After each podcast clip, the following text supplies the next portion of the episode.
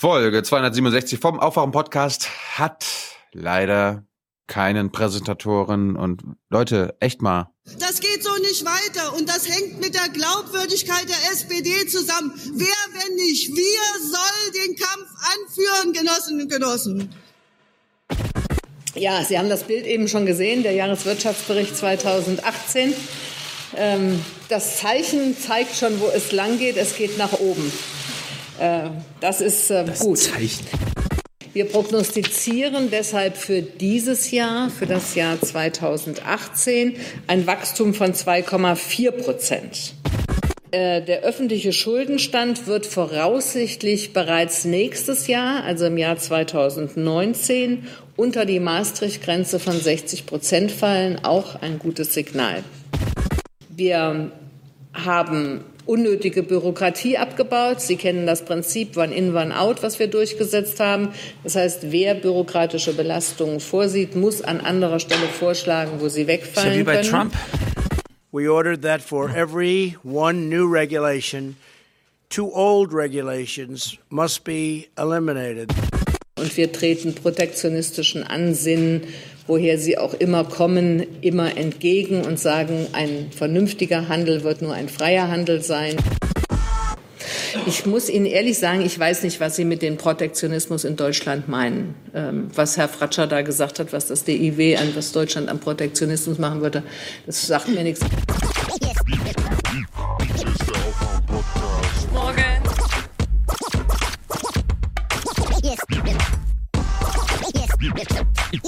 Hier ist der Aufwachen-Podcast. Wake up. Deutliche Kritik gibt es an der Deutschen Bank. Die will ihren Managern offenbar trotz Verlusten mehr als eine Milliarde Euro Boni bezahlen. Wake up and clear your brain. Time to listen to what people are saying. Government is lying again and the media is acting insane. It's good to stay in bed and ignore the talking heads, but you can sleep when you are dead, so wake frage mich manchmal, Kotzen, ob eigentlich in so großen Konzernen überhaupt ein solches äh, Vorgehen abgestimmt wird. Als Außenstehender hat man den Eindruck, es passiert nicht. Denn sonst äh, dürften solche maximalen Katastrophen, um es mal deutlich zu sagen, nicht passieren. we decided to develop the next generation gas turbines in the United States. Oh, that's a big thing. Ja, damit ist ja der ganze Podcast auserzählt schon. Was soll man jetzt noch dazu sagen? Das war Folge 267, Leute. Tschüss, weil wir Genau. haben ja auch keine Präsentatoren. So ungefähr. Tschüss. Na gut. Ye are many, they are few.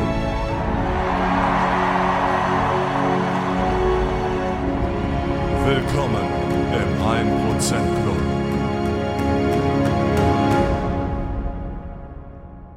habt möglichst viel Sex und, äh, und benutzt Kondome und äh, hinterher könnt ihr dann immer noch abtreiben.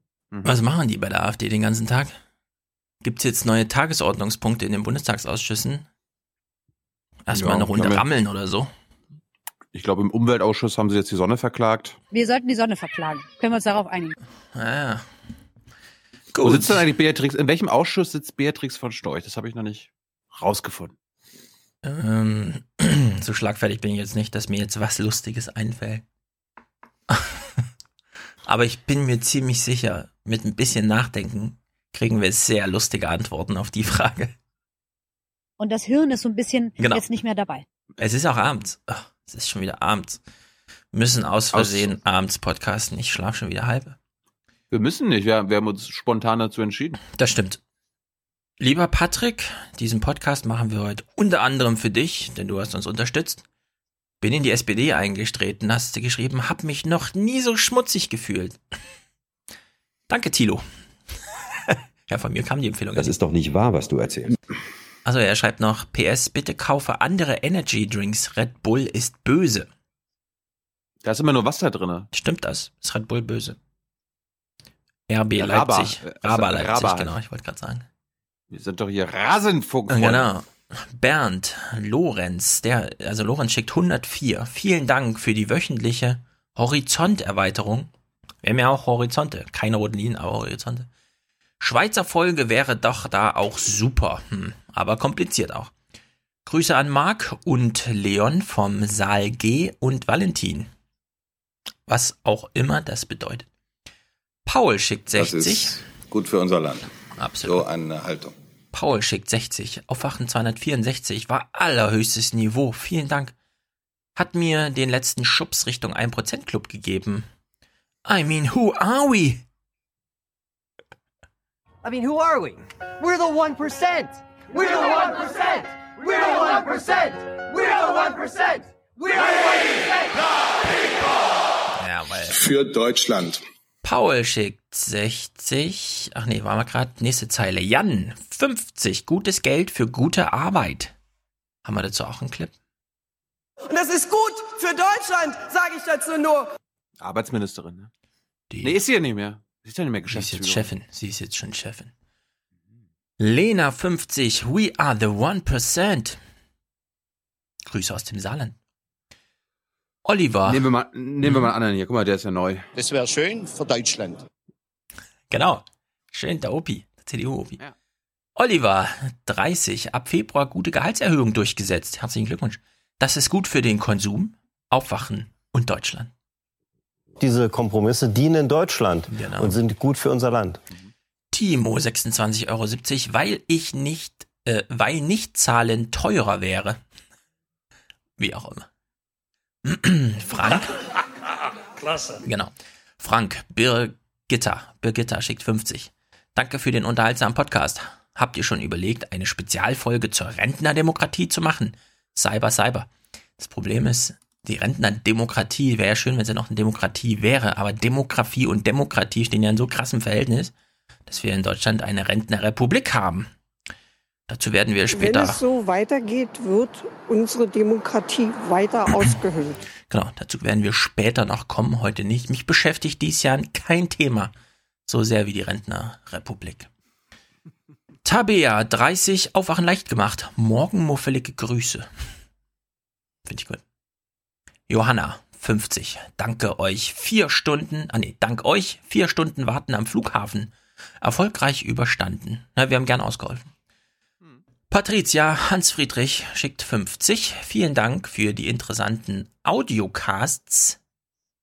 Interessantes Wort. Sebastian und Toni schicken 30 Liebesgrüße von der Hörergemeinschaft Toni und Sebi. Für mehr Medienkultur lohnt es sich zu bezahlen. Gell, Jona? Ja, Jona. Was ist los, Jona? Was, was, wo, wo, wo ist deine Medienunterstützung? Christian schickt 32. Maren, herzlichen Dank. Marlene schickt 50 ohne Kommentar. Justus genauso 50 ohne Kommentar. Aaron schreibt, das Bier entscheidet. Wahrscheinlich so ein alter Nachklang auf den NRW-Wahlkampf. Es wird ja nirgendwo Bier- so viel Bier gebraut wie in NRW. Oder Bier-Yoga. Und Bier-Yoga. Nee, also das Wir entscheidet war doch der große NRW-Wahlkampfslogan von der SPD. Weißt du noch? Das Wir entscheidet in der Bierhauptstadt Dortmund. Oh Gott. Das ist doch Blödsinn! Verdammt nochmal! Aber lustiger Blödsinn. Das stimmt. Ida, Studentenbeitrag, alles weggehört. Warte sehnlichst auf die nächste Folge. Na, hier ist sie schon. Nico schickt 100. Lieber Stefan, lieber Thilo, jede Aufwachenfolge entwickelt ihr mit Hirn, Herz und Hand. Danke dafür. Längst überfällige Zuwendung. Aufwachen, Schnorren ist nicht mehr. Spiegeljahresabo ist im Dezember ausgelaufen. Zahlungsaufforderung nachgekommen, Alex G. aus B. Sehr gut. Ist denn das so schwer zu begreifen? Nö, ist nicht. Sophie, mein erster Beitrag für eure tolle Arbeit. Höre euch schon länger, aber nun werden die guten Vorsätze eingehalten. Macht weiter so. Dauerauftrag wird eingerichtet. Smiley. Gibt's von uns auch ein Smiley?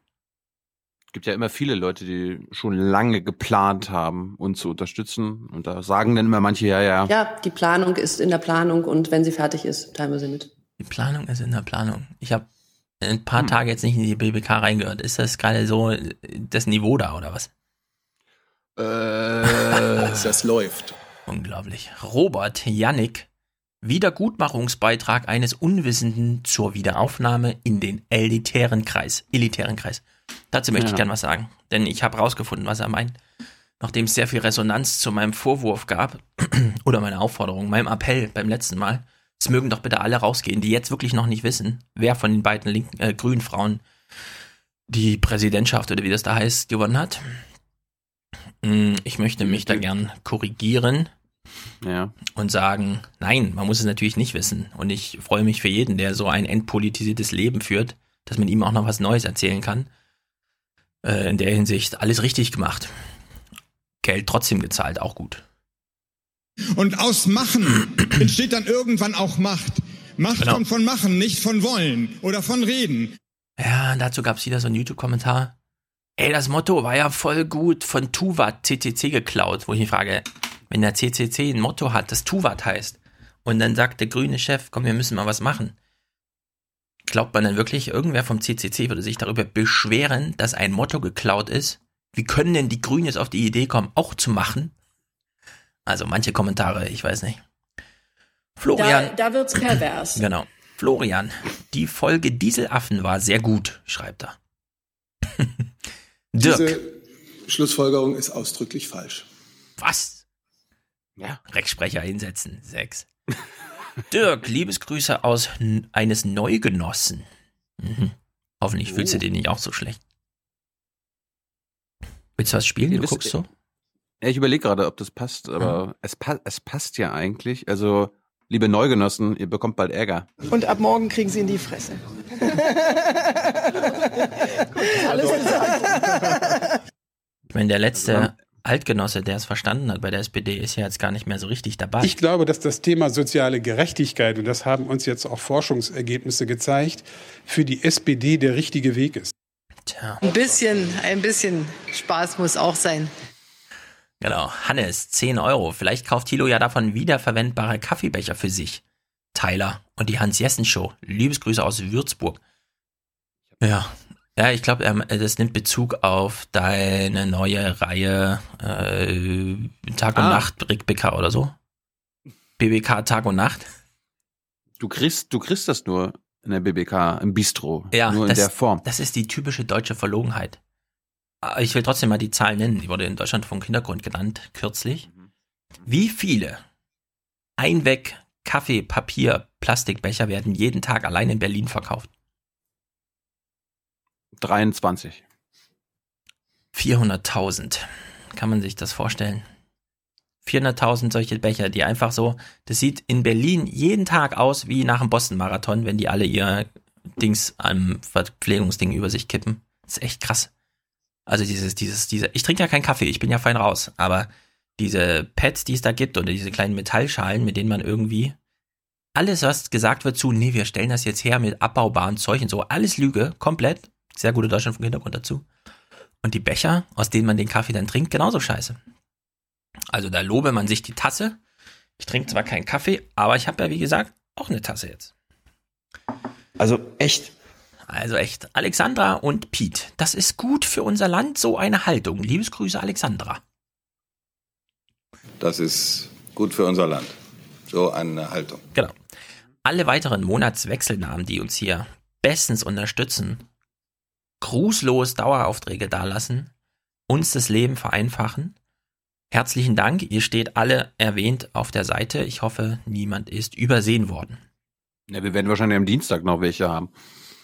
Also so, so ist es bei, bei Jung und Naiv, also die Daueraufträge kommen. Ja, die kommen einen ganzen Monat, zwischen, zwi- ja, bei, bei uns mehr so zwischen dem ersten und dem vierten. Ah ja. Aber es war jetzt zum Beispiel ein Monatsanfang. Also gestern, heute sozusagen. Heute, ja. im Sinne von gestern. Ja. Gut. For the many, for the many, not, not the few. The few.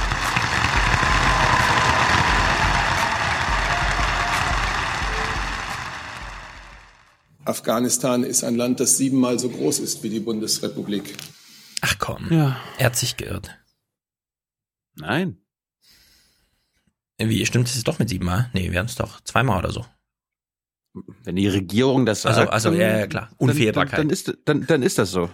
Ich spreche hier Ihnen gegenüber die Wahrheit. Das ist mein Ansatz. Okay. Merkt ihr das? Bevor wir ein paar Clips gucken, ich will noch eine Anmerkung machen. Bei einem Thema, das mir wirklich sehr wichtig ist. Und zwar Smartphone schwarz und weiß betreiben. Ich habe ja hier ein Galaxy S8. Ich weiß nicht, ob das bei anderen auch geht, aber guckt mal hin. Bunt, ich halte es jetzt in die Kamera. Hm. Schwarz-weiß. Bunt, schwarz-weiß. Bunt. Wie drückst du das? Schwarz-weiß. Ja, das ist der tolle Trick. Also ich kann es mit einer Hand halten, so wackelig vor die Kamera und ich krieg's trotzdem hin, zuverlässig zwischen Schwarz-Weiß und Bunt zu wechseln. Und das ist ja der große Knackpunkt, der hat ja im Grunde gefehlt. Und zwar, ich hoffe, es ist eine Android-weite Funktion. Man geht in die Einstellung und sucht die Funktion Direktzugriff. Und da kann man dann die Tastenbelegung leiser machen und ausschalten. Die ist ja äh, Bildschirm, äh, Screenshot machen. Lauter machen und ausschalten kann man hier festlegen. Gibt es ein paar zur Auswahl, unter anderem Graustufen. Und dann kann man mitten in der Smartphone-Benutzung, wenn man dann bei Instagram doch mal ein Bild sehen will oder so, drückt man schnell, zack, hat man es bunt, drückt man wieder, ist wieder schwarz-weiß. Und das ist wirklich, also das ist so der letzte Kicker, der das wirklich noch super angenehm macht, das Smartphone wirklich konsequent schwarz-weiß zu betreiben, weil man dann mal eben doch zurückwechseln kann, aber im allgemeinen Fluss, wenn man das Gehirn nicht so mitlaufen lässt, da hat man einfach schwarz-weiß. Ich empfehle das sehr. Direktzugriff heißt das. Das andere Wichtige, der Lindwurm. Das ist hier der große CCC. Ich stehe auf Bühne 1 und mache coole Ansagen, die auch wirklich cool sind, weshalb er über Jahre jetzt immer auf Bühne 1 steht. Der hat uns den Hinweis gegeben, wenn man auf seinem Smartphone, Android oder iOS, es nicht entsperrt, dann gibt es auch eine Notruf-Taste. Wenn man die klickt, steht bei meinem Android links unten ein, äh, das ist so ein Kopfbild, ja, also so ein Avatar, Dings da Bums. Wenn man da drauf drückt, kann man Notfallinformationen hinterlegen. Das ist bei iOS geht das auch. Also bei mir steht dann sogar da, was man, wo man klicken muss, Kontakte, mein Profil und dann kann man da medizinische Notfallinformationen reinschreiben. Und jetzt kommt's. Was ist unsere große Debatte gewesen? Bis hin zu, dass wir heute noch einen Audiokommentar dazu haben, den wir aber nicht spielen, weil es langweilig ist. Organspende. Einfach ins Handy schreiben. Ist das nicht mal ein Tipp gewesen? Lindworm, herzlichen Dank. Das war sozusagen der zweite Kicker, ja, der gefehlt hat, um zu sagen, nee, Leute, mit dem Papier, ja, mein Portemonnaie hat nur für eine Karte Steckplatz und so, einfach ins Handy schreiben muss ich natürlich rund rumsprechen und dann, dann auch im Einsatz sein Notärzten, dass man auch im Handy nachgucken kann. Aber man kommt tatsächlich ohne das Handy zu entsperren. Und das bedeutet nicht nur, dass die Information immer zugänglich ist, sondern sie ist dann auch wirklich von mir. Weil wer soll sie sonst reinschreiben, wenn man das Handy nicht entsperren kann, ja? Also die Notfallinformationen, die man mit zwei Tasten auf jedem Handy abrufen kann, einfach reinschreiben, ich bin Organspender. Wenn das nämlich so einfach ist, dass es auf Papier reicht, dann reicht es auch auf dem Telefon. Also bist du jetzt auf deinem Handy Organspende. Genau. Schön. Und ich ähm, empfehle das allen, weil das scheint mir ein sehr praktikabler Weg zu sein. Einfach da reinschreiben, welche Anliegen man so hat und dann ist alles. Also, je nachdem. Vielleicht kennt sich jetzt wieder jemand aus und sagt, nee, nee und so, aber ich würde erstmal sagen, das ist erstmal ziemlich perfekt, weil Smartphone hat man wirklich immer dabei, ja. Also, ich meine, wenn Apropos, ich, ja. wenn ich, wenn ich mich irgendwo halbtödlich verletze, also zumindest mein Gehirn halbtot verletze, und ich habe mein Smartphone nicht dabei, dann bin ich wirklich, wirklich vielleicht gerade nur in, auf dem Weg in den Keller oder so. Aber ansonsten hat man ja sein Smartphone eigentlich immer dabei. Ja, ist uns das allen schon mal passiert. Also mir ist das noch nicht passiert. so, darf ich noch einen kleinen Nachklapp machen? Die Bitte. Grünen. Wir hatten, ja. ich habe sowohl eine Mail von Sonja als auch einen Text im Forum von Frank Lee bekommen aufsummiert, wahrscheinlich 30.000 Worte lang oder so, mit so ein paar Hinweisen zum Thema die Grünen. Wie könnt ihr so geschichtsvergessen jetzt einfach über die Fundi so hinweggehen? Weil vor 30 Jahren waren die doch total wichtig und so. Sehe ich alles ein? Ich finde die grünen Geschichte sogar interessant, aber zum Thema Grüne verstehen, was ich ja bei den Grünen nicht verstehe, mir ist ja egal, ob ich jetzt die Fundi-Geschichte verstehe oder nicht, aber was ich wirklich nicht verstehe, ist, wie man 2018 und wir haben Trump und wir haben eine Dieselkrise und wir haben Betrügereien überall und wir haben einen Kohleprotektionismus, mit dem wir den EU-Energiemarkt überschwemmen und die Chinesen wollen unseren Müll nicht mehr kaufen und die Recyclingquote ist eh nur bei 15 Prozent. Warum kommen die Grünen nicht über 10 Prozent? Das ist das, was ich nicht verstehe bei den Grünen, ja. Also, ich finde es sehr gut, wenn man ein historisches Verständnis für die Grünen hat, aber so ein politisch praktisches Verständnis würde ich dann auch noch äh, in den Raum stellen und einfordern. Unter der Maßgabe, alle, die bei den Grünen sind und denen die Geschichte so wichtig ist, können sie mir gerne erzählen, aber dann ist meine Rückfrage, aber was ist denn jetzt mit den, warum schaffen die nur 10% bei solchen Steilvorlagen? Fragen wir mal einen Opa. Ich kann doch nicht äh, beschließen mit dem Kohlenausstieg und mit einem ganzen Zeug, was die Grünen da bringen. Das, das ist doch, das verkraften wir doch nicht. Genau. Hartwig, der war ja letztes Mal bei uns Präsentator mit 300 Euro. Der hat ja in seiner Mail noch geschrieben, bla bla bla. Äh, Er hat uns ja drei Jahre lang SPD-Mitgliedschaft geschickt. Zehn Jahre aktives Grüne-Mitglied, 1983 bis 94. Hat mir die Nutzlosigkeit jeglicher Basisarbeit deutlich vor Augen geführt. Also bei den Grünen, ja. Ist, ich bin kein Grüner. Also auch, aber jetzt nicht politisch. Mir ist die Historie ein bisschen egal, aber ich will sie halt funktionieren sehen, ja, bei den Themen, die da ihnen angeblich so wichtig sind. Hier brauchen wir Radikalität. Ja, da bin ich auch für Radikalität.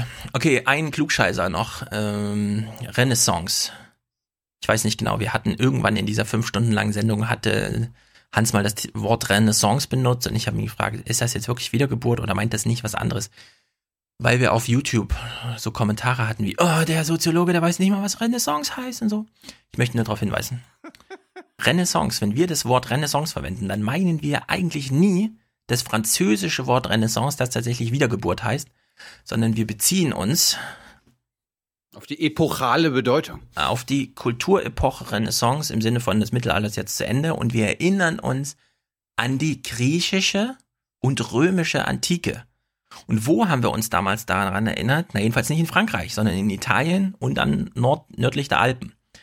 Also das Renaissance-Wort, wie Hans es benutzte und ich es bisschen klarer formuliert haben wollte, hat jetzt wirklich nichts mit dem französischen Wort im Sinne zu tun, sondern mit dem, wie man im 19. Jahrhundert plötzlich anfing, die drei Jahre zurückliegende wieder, was auch immer, das ist ja die Unschärfe, der römischen und griechischen Antike ins Auge zu fassen. Und das ist sozusagen ein, der entlehnte, aber in dem Fall dann akkurat verwendete Renaissance-Begriff, der hat erstmal nichts mit Französischkenntnissen zu tun. Gut. Dann kommen wir jetzt Danke, zu Markus. Angela Merkel. Ja, bitte, Horst Reishofer. Dann kommen wir jetzt zu Markus Preis. Ich konnte heute Morgen leider nicht teilnehmen. Aus den gleichen Gründen, weshalb wir jetzt schon wieder nachts podcasten müssen. Es war spontan und medizinisch und ihr wisst ja, wie das ist. Wenn die kleinen Kinder den ersten Winter im Kindergarten sind und dann noch eine Impfung kriegen und der Arzt sagt, könnte bald äh, hier und so. Fieber. Naja, So, wir schalten nach Brüssel, oder? Wir schalten, ja, Brüssel. Und du bist Schalten jetzt. ist ein, ist, ein, ist ein böses Wort, wird bei uns immer kritisiert. Warum? Weil das irgendwie so technisch wäre und der Zuschauer, der wüsste gar nicht, wie das geschaltet wird. Äh, Wer das nicht weiß, der kann den Fernseher ausmachen. Ähm, ja, aber wir schalten jetzt mal. Das ist gut. Ich finde das gut. Wir können doch sagen, wir geben jetzt nach Brüssel. Ja. Ist, ist das besser bei euch? Nee, ich finde Schalten besser. Gut. Ja, das Aber- war halt und ich glaube, jeder weiß, was gemeint ist. Du warst jetzt aber die letzten Tage in Davos, oder? Ja, bis zum Freitag. Bis der Donald da war. Eigentlich wollte ich schon am Freitag ein bisschen früher zurück, aber dann wurde es doch ein bisschen später, ne? Und dann bist du wieder mit dem Flugzeug nach Brüssel geflogen. Nee, ich war da mit dem Auto. Ich war noch vorher, hatte vorher noch einen anderen Termin und da das alles schweineteuer ist, wenn ich das mal so despektierlich sagen darf. Wie gesagt, wir fahren mit dem Auto. Was eine gute Entscheidung auf dem Hinweg war und eine schlechte auf dem Rückweg. Mhm. Denn ich stand dann nochmal auf dem Rückweg und habe eine Nacht im Auto verbracht. Aber das Erzähl ist, mal. äh, Erzähl mal, wie, wie konnte sowas kommen? kurz vor Basel auf der Schweizer Seite spielt irgendwie alles verrückt. Mhm. Da bin ich auf die deutsche Seite und statt mich quer durch die Vogesen Richtung Belgien und Luxemburg durchzuschlagen, habe ich gesagt, ja, fahre ich jetzt erstmal nach Deutschland rein. Das ist mir dann doch Freitagabend um elf dann angenehmer. Mhm. Ja, und dann habe ich an einer Tankstelle irgendwo zwischen Lörrach und Karlsruhe angehalten. Die haben mir gesagt, äh, ich glaube, da geht so schnell nichts weiter hier. Und dann wurde es dunkel. Die Tankstelle schloss und der ADAC meinte auch, da kriegen wir heute nichts mehr hin. Und Hotel war nicht in der Nähe. Hotel war in der Nähe, aber ich habe dann gedacht, komm, bis ich das jetzt wieder gefunden habe, da eingecheckt bin, dahin gefahren bin, ich klapp jetzt einfach hinten die Sitzbank um und leg mich ein paar Stunden hin. Du, kann, du kannst Das habe ich dann auch gemacht und dann Ah. kam, das, das, hat dann am Ende doch dazu geführt, dass ich am nächsten Tag noch zu Hause war. Denn dann kam dieser ADAC-Mensch am nächsten Morgen, als die Tankstelle wieder auf hatte und ich mir einen Kaffee gekauft hatte und ich den gerade trank, stand auf einmal ein gelber Mann neben mir und sagte, sind Sie derjenige, der gestern Abend angerufen hat? Habe ich gesagt, ja. Und dann sagt er, ich gucke mir das mal an und dann hat er ein bisschen dran rumgefummelt und hat gesagt, wenn Sie ganz langsam fahren, glaube ich nicht, dass er ganz kaputt geht. Hm. Und dann bin ich ganz langsam nach Brüssel und war dann am nächsten Tag, also am Samstag, gegen 13 Uhr, Ist eigentlich nach der nicht beste, ganz 20 Stunden wieder zu Hause. aber es ist eigentlich der beste Grund, äh, dass die ARD euch mal ein Wohnmobil stellt, mit dem ihr dann durch Europa fahren könnt für alle Fälle. Nee, normal fliegen wir schon. ne. Das geht auch gut und äh, schnell und Brüssel hat einen super Flughafen, finde ich. Hm. Aber in dem Fall, da ist ja alles so, so überteuert. Hm. Das glaube ich auch, dass da hochfahren, ich weiß gar nicht. Dann war da Schnee und Stau ohne Ende. Ich glaube, wenn da der Taxizähler so die ganze Zeit bei 400 weiter tickert und man steht da schon seit zwei Stunden im Stau, 400 Euro Taxi? Keine Ahnung. Aber ich vermute mal, wenn man von Zürich dann mit dem Taxi dahin fährt, dann Ja. Ja. Gut, äh, komm, äh, bleiben wir mal ganz kurz bei Davos. Ähm, die Berichterstattung, ich, ich, ich kenne jetzt nicht alles, was du berichtet hast, aber so im Großen und Ganzen, was wir auch bei der ZDF äh, dokumentiert haben, Trump war der Böse, weil er ist ja Protektionist oder wurde da sehr kritisch empfangen und Angela Merkel, Macron wurden gefeiert und haben sich gegen Protektionismus ausgesprochen. Das war so das Narrativ der letzten Woche. Ja, ähm, ich habe es nicht ganz so eigentlich gesehen. Ich weiß. Darum bist du jetzt ja Ähm, dabei. Also ich habe es so gesehen, ähm, dass also es gab sehr große Sorge vor Trump, ne? Äh, dass er quasi nochmal einen draufsetzt. Ähm, aber umgekehrt eigentlich auch eine paradoxe Situation. Alle, die sich letztes Jahr da gefürchtet haben, das war ja genau um die Inauguration äh, und nach diesem Interview, ich glaube mit der Times war das und mit der Bild, Ja. äh, wo er da angekündigt hat, äh, Border Tax Mexiko, äh, wo alle Unternehmen quasi die Fälle davon schwimmen sahen, ist ja eigentlich eine genau gegenteilige Situation, zumindest bis zu dem Montag war die eingetreten, nämlich die Border Tax gibt's nicht. Und stattdessen gibt es eine mega Steuerreform äh, und die Unternehmensgewinne, die explodieren. Jetzt hat er trotzdem natürlich diese beiden Kühlschränke und Solarzellen da aus China äh, mit der Steuer belegt. Ähm, Die es auch in der EU gibt, ne?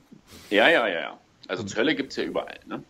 Ähm, ich habe es eigentlich so gesehen. Die Rede war vorbereitet. Ich glaube, er selber hätte sie anders gehalten. Es war halt sehr, ich saß ihm ja auch so direkt gegenüber und zwischen uns war noch ein, leicht eine Teleprompterscheibe. Ähm, also er hat sich da sehr an das gehalten, was er äh, gesagt hat. Ich glaube, im Kern kann man dem auch nicht widersprechen. Also wir wollen fairen Handel äh, und wer sich nicht an die Regeln hält, äh, mit dem haben wir keinen fairen Handel. Da ist ja erstmal definitiv auch was dran und ich meine, die EU bewegt sich auch in die Richtung gerade und sagt, äh, was zum, bei Stahlproduktion und Überkapazitäten in China passiert ist, ist nicht fair. Ähm, was ich, glaube ich, ein bisschen schwierig finde, ist die Tatsache, dass er halt sagt, ich möchte bilateral verhandeln. Weil dadurch bringt er sich natürlich immer in die stärkere Position, außer gegenüber China. Ja. Ähm, und ich glaube auch deswegen sind die Europäer so ähm, dagegen.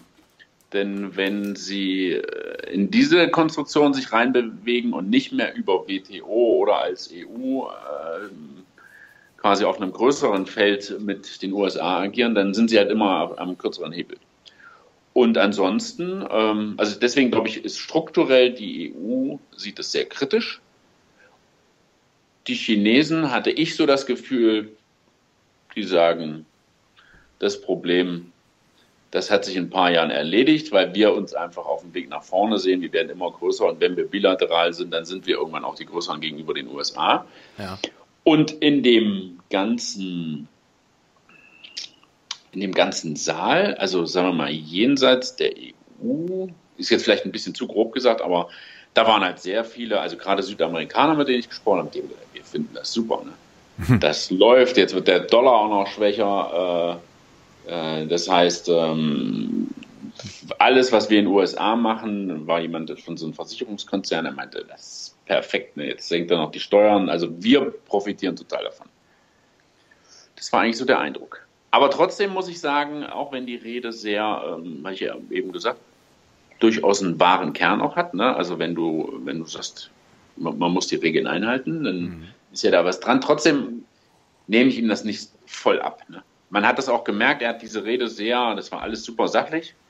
Und danach hat er noch drei Fragen beantwortet und dann ging es halt wieder voll aggressiv. Also du hast einen ganz anderen Politiker da gesehen, ne? einen äh, ganz anderen Menschentyp. Der eine war halt, redet über Handel und der, ähm, danach sitzt er und sagt, du kannst gar nicht glauben, wie fies, bösartig und fake die Medien sind. Also es waren einfach zwei verschiedene Personen. Da gab's ja, da gab's ja Buhrufe. Erste Frage, hast du auch geboot?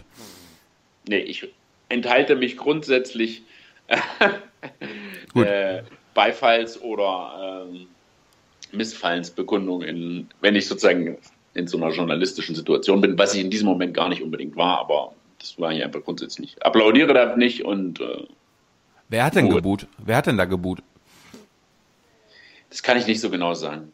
Also in dem Raum, da waren, ich glaube, da sind 1800 Plätze drin. Und das waren verschiedene Ecken, aber das, aber das war auch nicht organisiert. Ich meine, da ist ja sowieso keiner, der da einfach sich Zutritt verschafft, sondern ich kann es nicht genau sagen. Äh, ich habe auch sehr unterschiedliche Wahrnehmungen davon gesehen. Also ich habe zum Beispiel diesen Applaus, weil ich wusste, dass diese Diskussion kommt, den habe ich gefilmt. Ich wusste, jetzt kommt er zum Ende, jetzt nehme ich das mit. Und dann sieht man halt äh, ein paar Leute, die aufstehen und äh, eigentlich einen sehr verhaltenen Applaus. Ich habe aber auch Leute getroffen, die hinterher gesagt haben, oh, da war doch aber ganz schön äh, Ovation, ne? Und das liegt auch immer, wenn du in so einem Saal bist, da, da dran, wo, wo du da gerade sitzt. Wenn vor dir alle aufstehen und denkst, wow, hier, äh, du überblickst ja nicht in dem Moment den ganzen Saal. Ja. Ich fand zwar äh, verhalten, es gab äh, ein, zweimal Buchrufe bei dem, aber das war auch schon nach der Rede, glaube ich. Es war bei dem, als er quasi da auf diesem zwei Stühlen da mit dem Schwab saß und dann noch ein bisschen befragt wurde und er dann da sehr, fand ich auch wirklich äh, aggressiv oder sehr unangenehm, jähzornig fast, ähm, da diese Fragen beantwortet hat. Und, und der andere Moment war, glaube ich, beim Gründer des Weltwirtschaftsforums selbst. Der hat nämlich am Anfang, wenn ich es richtig in Erinnerung habe, gesagt, dass es eine Great Leadership ist, die aber manchmal auch missverstanden wird. Oh. Da gab es auch, wenn ich das richtig in Erinnerung habe, den ein oder anderen Buch. Und hast du diesen berühmten Tagesschaubericht gemacht, wo die Buchrufe nochmal hochgezogen Nein. wurden? Ich habe für die ARD in diesem Fall überhaupt nichts berichtet, denn ich war einfach als Teilnehmer bei diesem Forum eingeladen. Und die Du- Berichterstattung Du, warst du eingeladen oder akkreditiert? Weil akkreditiert werden wir Eingeladen. zum, Nein. eingeladen. Ich will auch eingeladen werden. Ja, Akkreditiert ich werde weiß auch nicht, was bei mir passiert ist. Irgendwie habe ich letzten, keine Ahnung, Ende Oktober oder so einen Anruf Bist du jetzt, bekommen. bist du jetzt Teil der Elite? Ich glaube, ich bin jetzt top of the Alps auf jeden Fall. nee, keine Ahnung. Hm. Ich war da gar nicht. Ich habe dann natürlich ein bisschen, da ich da war, ähm, ein bisschen was für den WDR gemacht. Ähm, aber die Berichterstattung über das Forum selber liegt in den Händen vom SWR Genf. Ja. Und deswegen habe ich gar keinen berühmten Tagesschaubericht dazu gemacht. Gut, jetzt kommen wir mal, kommen wir mal ein bisschen inhaltlich dazu. Ich, hab, ich spiele jetzt einen Clip ab von Angela Merkel und du musst mir sagen, ob du, wenn du das hörst, da in dem Saal, ob du da laut lachst oder nicht. Wir glauben, dass Abschottung uns nicht weiterführt. Wir glauben, dass wir kooperieren müssen, dass Protektionismus nicht die richtige Antwort ist. Was denkst du, wenn du sowas hörst? Also erstmal lache ich nicht laut, wie ich ja eben schon gesagt habe, werde ich versuche ich mich äh, direkt da Du, ähm, kann, du kannst ja auch in den Keller, du kannst ja auch in den Keller gehen, wenn du sowas gehört hast, ja. zu enthalten. Ja.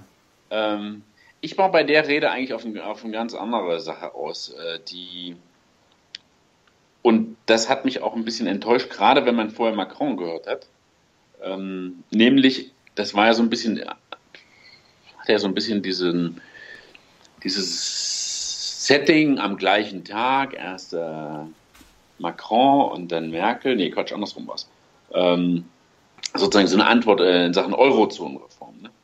Oh. Und da kam ja nichts, aber gar nichts. Also wenn man ich glaube, ich habe es nicht nochmal in Text gelesen, aber ich glaube, das Wort ähm, Eurozone-Budget und auch Euro-Finanzminister, also sagen wir mal die enigmatischsten und ähm, äh, unklarsten Konzepte da bei Macron, aber auch eben auch die symbolischsten, die kamen bei Merkel überhaupt nicht vor.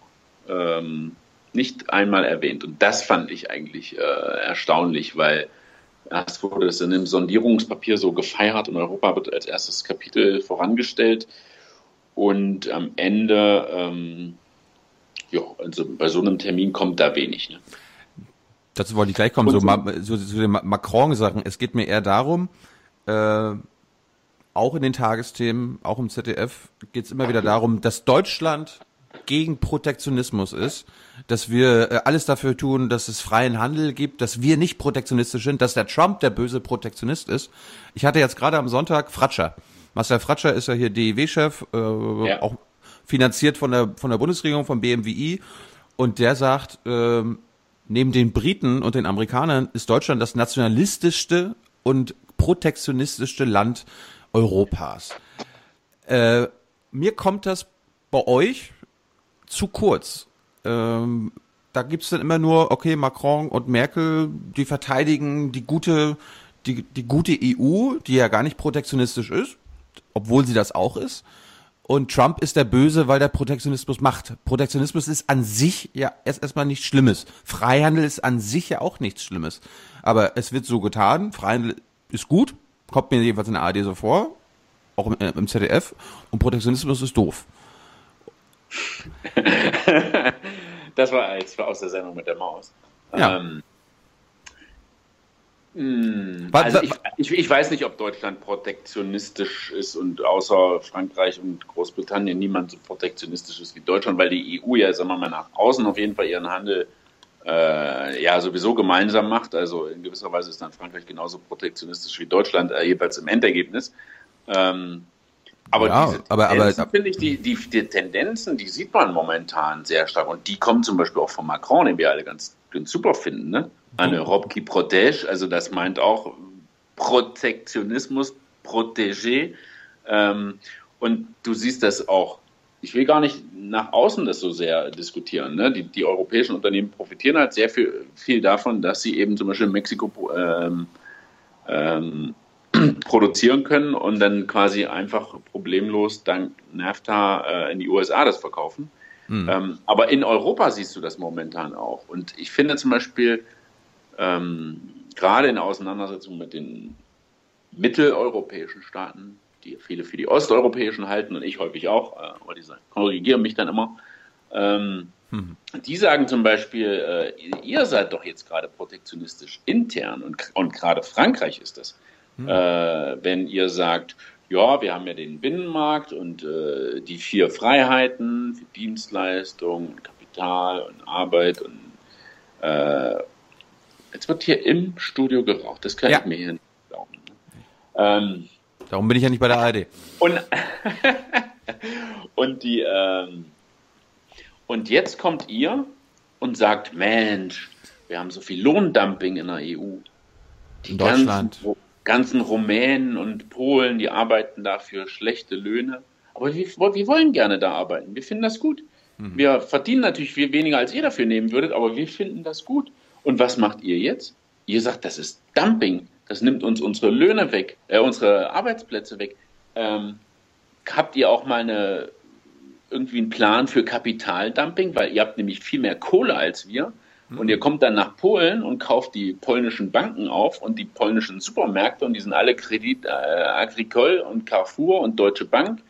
Ähm, da kommt keiner und sagt, Mensch, das ist doch total unfair, ihr habt viel Kohle und kauft alles. Mhm. Ähm, aber beim Lohndumping, in Anführungszeichen, da heißt es auf einmal, nee, das geht aber nicht. Die Freiheit, da müssen wir jetzt aber ein bisschen ähm, steuern. Also die, die Polen sagen, wir erwarten von euch, das war jetzt vor der Bundestagswahl habe ich da auch mit einigen gesprochen, war total überrascht, weil ich dachte, die Erwartungen, die gehen alle Richtung Flüchtlinge oder irgend sowas. Die haben gesagt, nee, also wir erwarten, wir erwarten von euch, dass ihr Großbritannien werdet, dass ihr einfach sagt, nee, wir haben hier einen Wettbewerb und, äh, und da stehen wir auch zu und quasi die Möglichkeiten, die der eine hat, hat der andere auch. Und die, die Polen sagen halt immer, wir haben den Vorteil halt bei, bei den Löhnen Und den Vorteil, den macht ihr uns jetzt kaputt, indem ihr sagt, eine Robki Protege vor, vor Polen, die billiger arbeiten.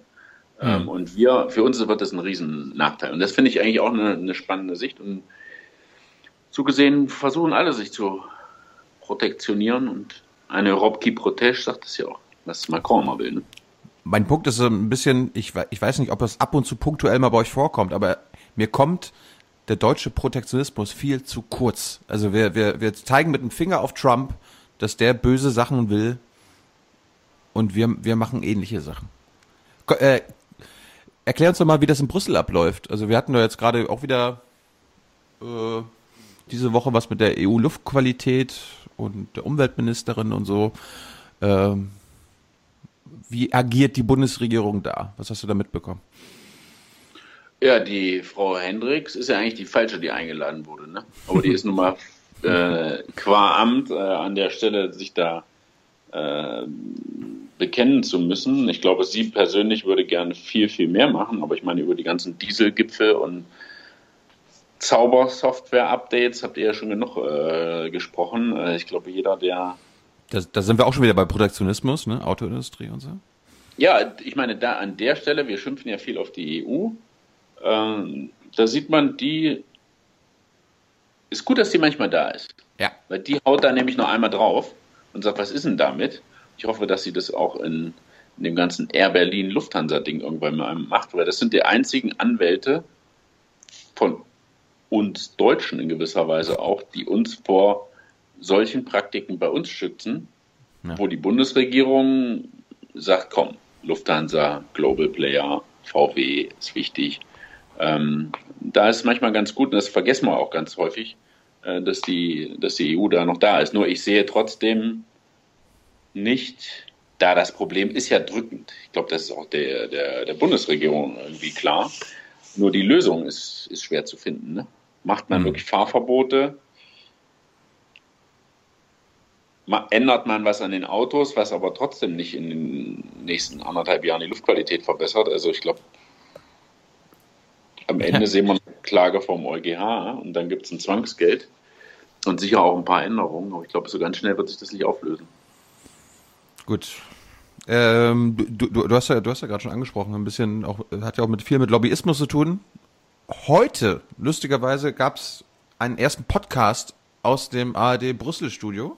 Ja. Namens .eu. Ich spiele mal kurz einen Ausschnitt ein. Wir reden immer über Lobbygruppen in Brüssel. Vergiss all die Lobbygruppen. Nicht? Der Verband der deutschen Automobilindustrie hat einen direkten Draht zu Merkel. Wenn Wissmann am Telefon ist, der noch VDA-Mensch, dann geht Merkel ans Telefon. Und wenn es da Ärger gibt, dann ruft die in Brüssel an. Und wenn es da einen kleinen Maschinenbauingenieur gibt, der es wagt, die falschen Werte zu setzen, die Porsche nicht gefallen, dann sorgen Merkel und Co. dafür, dass diese Werte nicht zustande kommen. Und das ist der Punkt, der die EU-Kommission ärgert. Und das ist der Punkt, weshalb sie jetzt bei diesem Abgasskandal auch gerne Frau Hendricks eingeladen haben, als Symbol sozusagen für Berlin, für Deutschland, weil es Deutschland ist, die hier im Grunde genommen durchregiert.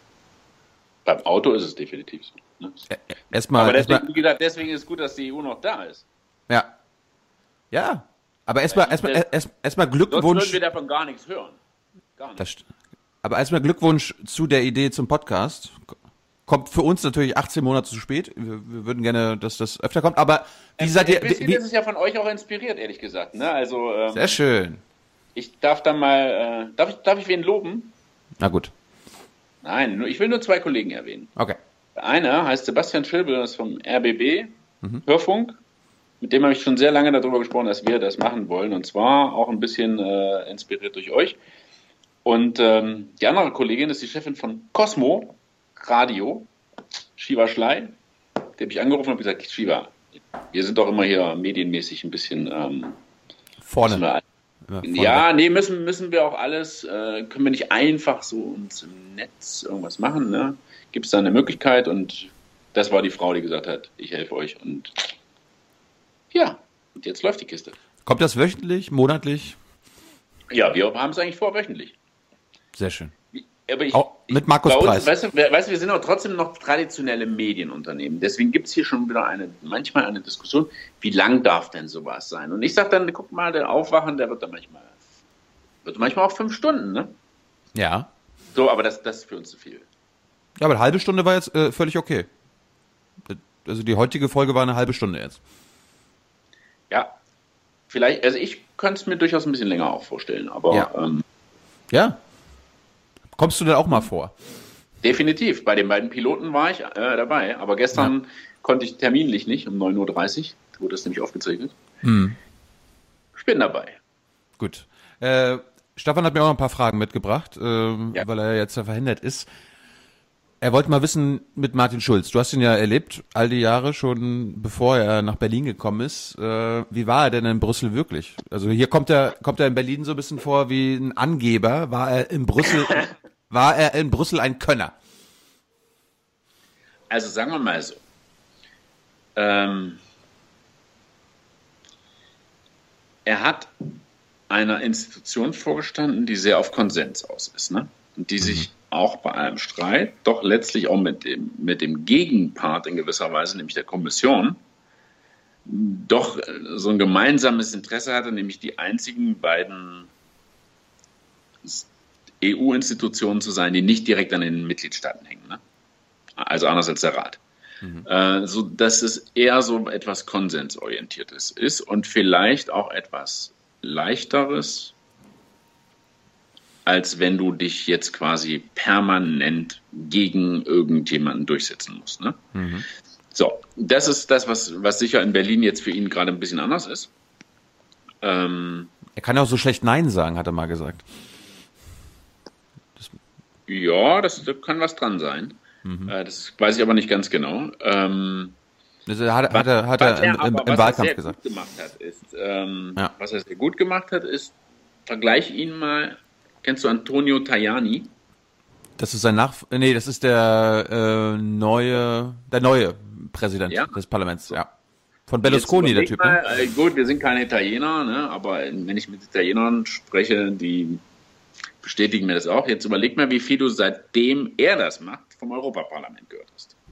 Hm, genau. Und das ist etwas, was er auf jeden Fall sehr gut gemacht hat. Also er hat, finde ich, dieses ganze Parlament in dem Ansehen ein ganzes Stück hochgehoben. Ja. Äh, Und das ist jetzt, seitdem er weg ist, auch wieder ein Stück abgesagt in der, Wahr in der Wahrnehmung nach außen, weil er halt da ein sehr ähm, ja, breites Auftreten hatte. Aber das war eben auch gewisserweise abgesichert durch eine institutionelle Rolle, die er schon sicher hatte. Ne? Ja. Jetzt in Berlin hm, muss er, muss er kämpfen. Was wäre denn gewesen, wenn er Kommissionspräsident gewesen, äh, geworden wäre und nicht Juncker? Hätte er denn, hätte er denn die Linie der Bundesregierung gefahren? Also so Austerität, Griechenbashing? Oder hätte er denn seine Ambition, die er offenbar für Europa hat, äh, auch als Kommissionspräsident durchsetzen können? Oder wäre das so wie Juncker gewesen, dass Juncker immer nur so auch mal gute Reden hält und dann am Ende ja, auch machtlos ist? Gäbe, gäbe es einen Unterschied zwischen einem Kommissionspräsident Juncker und einem Kommissionspräsident Schulz? Ich glaube keinen riesigen. Weil auch beide, sage ich mal, politisch, ähm, zumindest wie ich sie hier wahrgenommen habe, äh, Juncker konservativ, linker Konservativer ist und Schulz eher ein im rechten Flügel stehender Sozialdemokrat. Also ich glaube, die beiden waren ja auch persönlich sehr, äh, hatten ja auch einen sehr, sehr guten Kontakt. Ne? Also die, ich meine, Schulz hat letztlich dafür mitgesorgt, dass Juncker Kommissionspräsident wurde. Einfach um diese, um dieses ähm, Modell Spitzenkandidaten, was er sich quasi ausgedacht hatte. Nämlich wir stellen Kandidaten auf äh, an den Spitzen von den, äh, von den Parteien und einer von denen oder beziehungsweise der Gewinner wird der Kommissionspräsident. Da war ja ein Riesenstreit drum, was auch die Kanzlerin äh, ein bisschen unterschätzt hatte, dass sie das wirklich ernst meinen Ja. und sie dann jetzt Juncker zum Kommissionspräsident machen soll. Ähm, und Schulz und auch letztlich alle anderen Parteien, äh, oder nicht alle, aber auch die Liberalen und so standen alle hinter Juncker, um halt dieses Modell äh, durchzuziehen. Ich bin mal gespannt, ob es jetzt wiederkommt. Hm. Oder ob die Regierungschefs sagen, nee, nee, nee, nee, wählt ihr mal eure Abgeordneten dann und hinterher kaspern wir aus, wer Kommissionspräsident wird. Aber das Parlament hat schon angekündigt, wir werden keinen, die müssen ja den bestätigen, keinen bestätigen, der nicht vorher ein Spitzenkandidat war. Ist, äh, Ja. ist, ist in Brüssel eigentlich, eigentlich noch Platz für Martin Schulz? Er ist ja in Berlin bald überflüssig. Äh, kann ja passieren, dass er ähm, vielleicht als Vorsitzender zurücktreten muss, falls hier einige Dinge nicht so funktionieren, wie sich die SPD-Spitze das wünscht. Ich weiß nicht, ob das eine gute Idee ist. Also, nee, auch so. Hm. Komm, meinst Kommissionspräsident oder deutscher Kommissar? Nee, Präsident kannst du eh vergessen. Wieso? Ähm, ja, weil er dazu müsste er jetzt der, der, der Spitzenkandidat der Sozialdemokraten wieder werden. Ist doch noch Zeit. Nee, wenn, realistisch könnte ich mir, wenn dann eher Kommissar nochmal vorstellen, dass man dann sagt, aber Aber das wäre das wär doch ein Deal. Die SPD zieht in die Regierung ein. Schulz tut so, als ob er sein Versprechen einhält, dass er kein Minister unter Merkel wird. Und dafür kriegt er als Zusage von Merkel, wir machen dich zum Kommissionspräsidenten. ja, das kann Merkel auch nicht so einfach zusagen. Hm. Erstmal hast du dann da, äh, ich sag mal nur so, also zum Kommissar, deutschen Kommissar, das vielleicht schon eher, ne? Ja, ja. Aber ein sozialistischer Kommissionspräsident bei Sozialdemokraten 6% in Niederlanden, 6% in Frankreich, äh, in Deutschland offenbar auch jetzt nicht mit totalem Zug zum Tor. Auf dem Weg dahin, ja. Ähm, Also die Kommissionspräsident ist, glaube ich, schwierig. Kommissar könnte ich mir schon eher vorstellen. Äh, das ginge, wenn sie sagt, er er soll das machen und er will das machen, dann wäre es. Gut. Äh, Kommen wir, zu, kommen wir mal zu Macron. Da hat äh, Stefan sich natürlich auch gefragt. Äh, und da fragen wir uns natürlich, wie ist Macron eigentlich wirklich auf Merkel zu sprechen? Er, er reicht ja immer die Hand, so in, in, in seinen Reden. Aber wie, wie ist das deutsch-französische Ver- Regierungsverhältnis wirklich? Fratscher hat ja bei mir gesagt, äh, Also das ist, das ist äh, deutlich besser als vorher. Das muss man, glaube ich, wirklich sagen, Hm. äh, als unter Hollande. Erstens, weil von Frankreich was kommt. Äh, zweitens, weil er Leute auch hat, die, weil er selber das auch als eine Priorität äh, dar, darstellt und nicht nur dieses alte historische hier, über den Gräbern von Verdun und so, sondern er meint, wir müssen äh, arbeiten und äh, schickt dann auch seinen Le Maire, seinen Finanzminister permanent und hat auch jetzt einen Gegenpart, ähm, gut, äh, Schäuble es auch, aber, aber Altmaier ist halt auch jetzt jemand, der auch sprachlich da allem gewachsen ist. Ne? Ähm, also das finde ich, das wird häufig unterschätzt, wie wichtig äh, das zum Beispiel ist. Ähm, trotzdem ist aus meiner Sicht die Diskussion nicht ganz offen, weil du einfach hörst, ähm, und dafür war jetzt Davos auch sehr gut, weil ich sehr viele Finanzminister getroffen habe, ne? Dass sehr viele das für absolut unrealistisch halten, dass das jetzt passiert. seine, seine Vorschläge sind schon unrealistisch. Ja. Die sind Also, doch schon, die waren, die waren doch schon in gewisser Weise äh, mit vorauseilenden Gehorsam formuliert, damit die Deutschen gar nicht so verschreckt sind. Das ist ja meine Kritik an Macrons Also, Vorschlägen, die gehen ja gar ich- nicht, die gehen ja nicht weit genug. Ja, das sage ich jetzt nicht nur Deutschland. Ne? Also das von ganz vielen hörst du Bankenunion, ähm, Umwandlung des Rettungsschirms in so einen europäischen Währungsfonds. Okay, das wird kommen. Vielleicht sogar dieses Jahr alles schon. Aber alles, was darüber hinausgeht, Eurozonenbudget, Eurozonenfinanzminister und in, de, in der Form, dass sie wirklich einen Unterschied machen würde, no chance. Man kann das natürlich beides machen.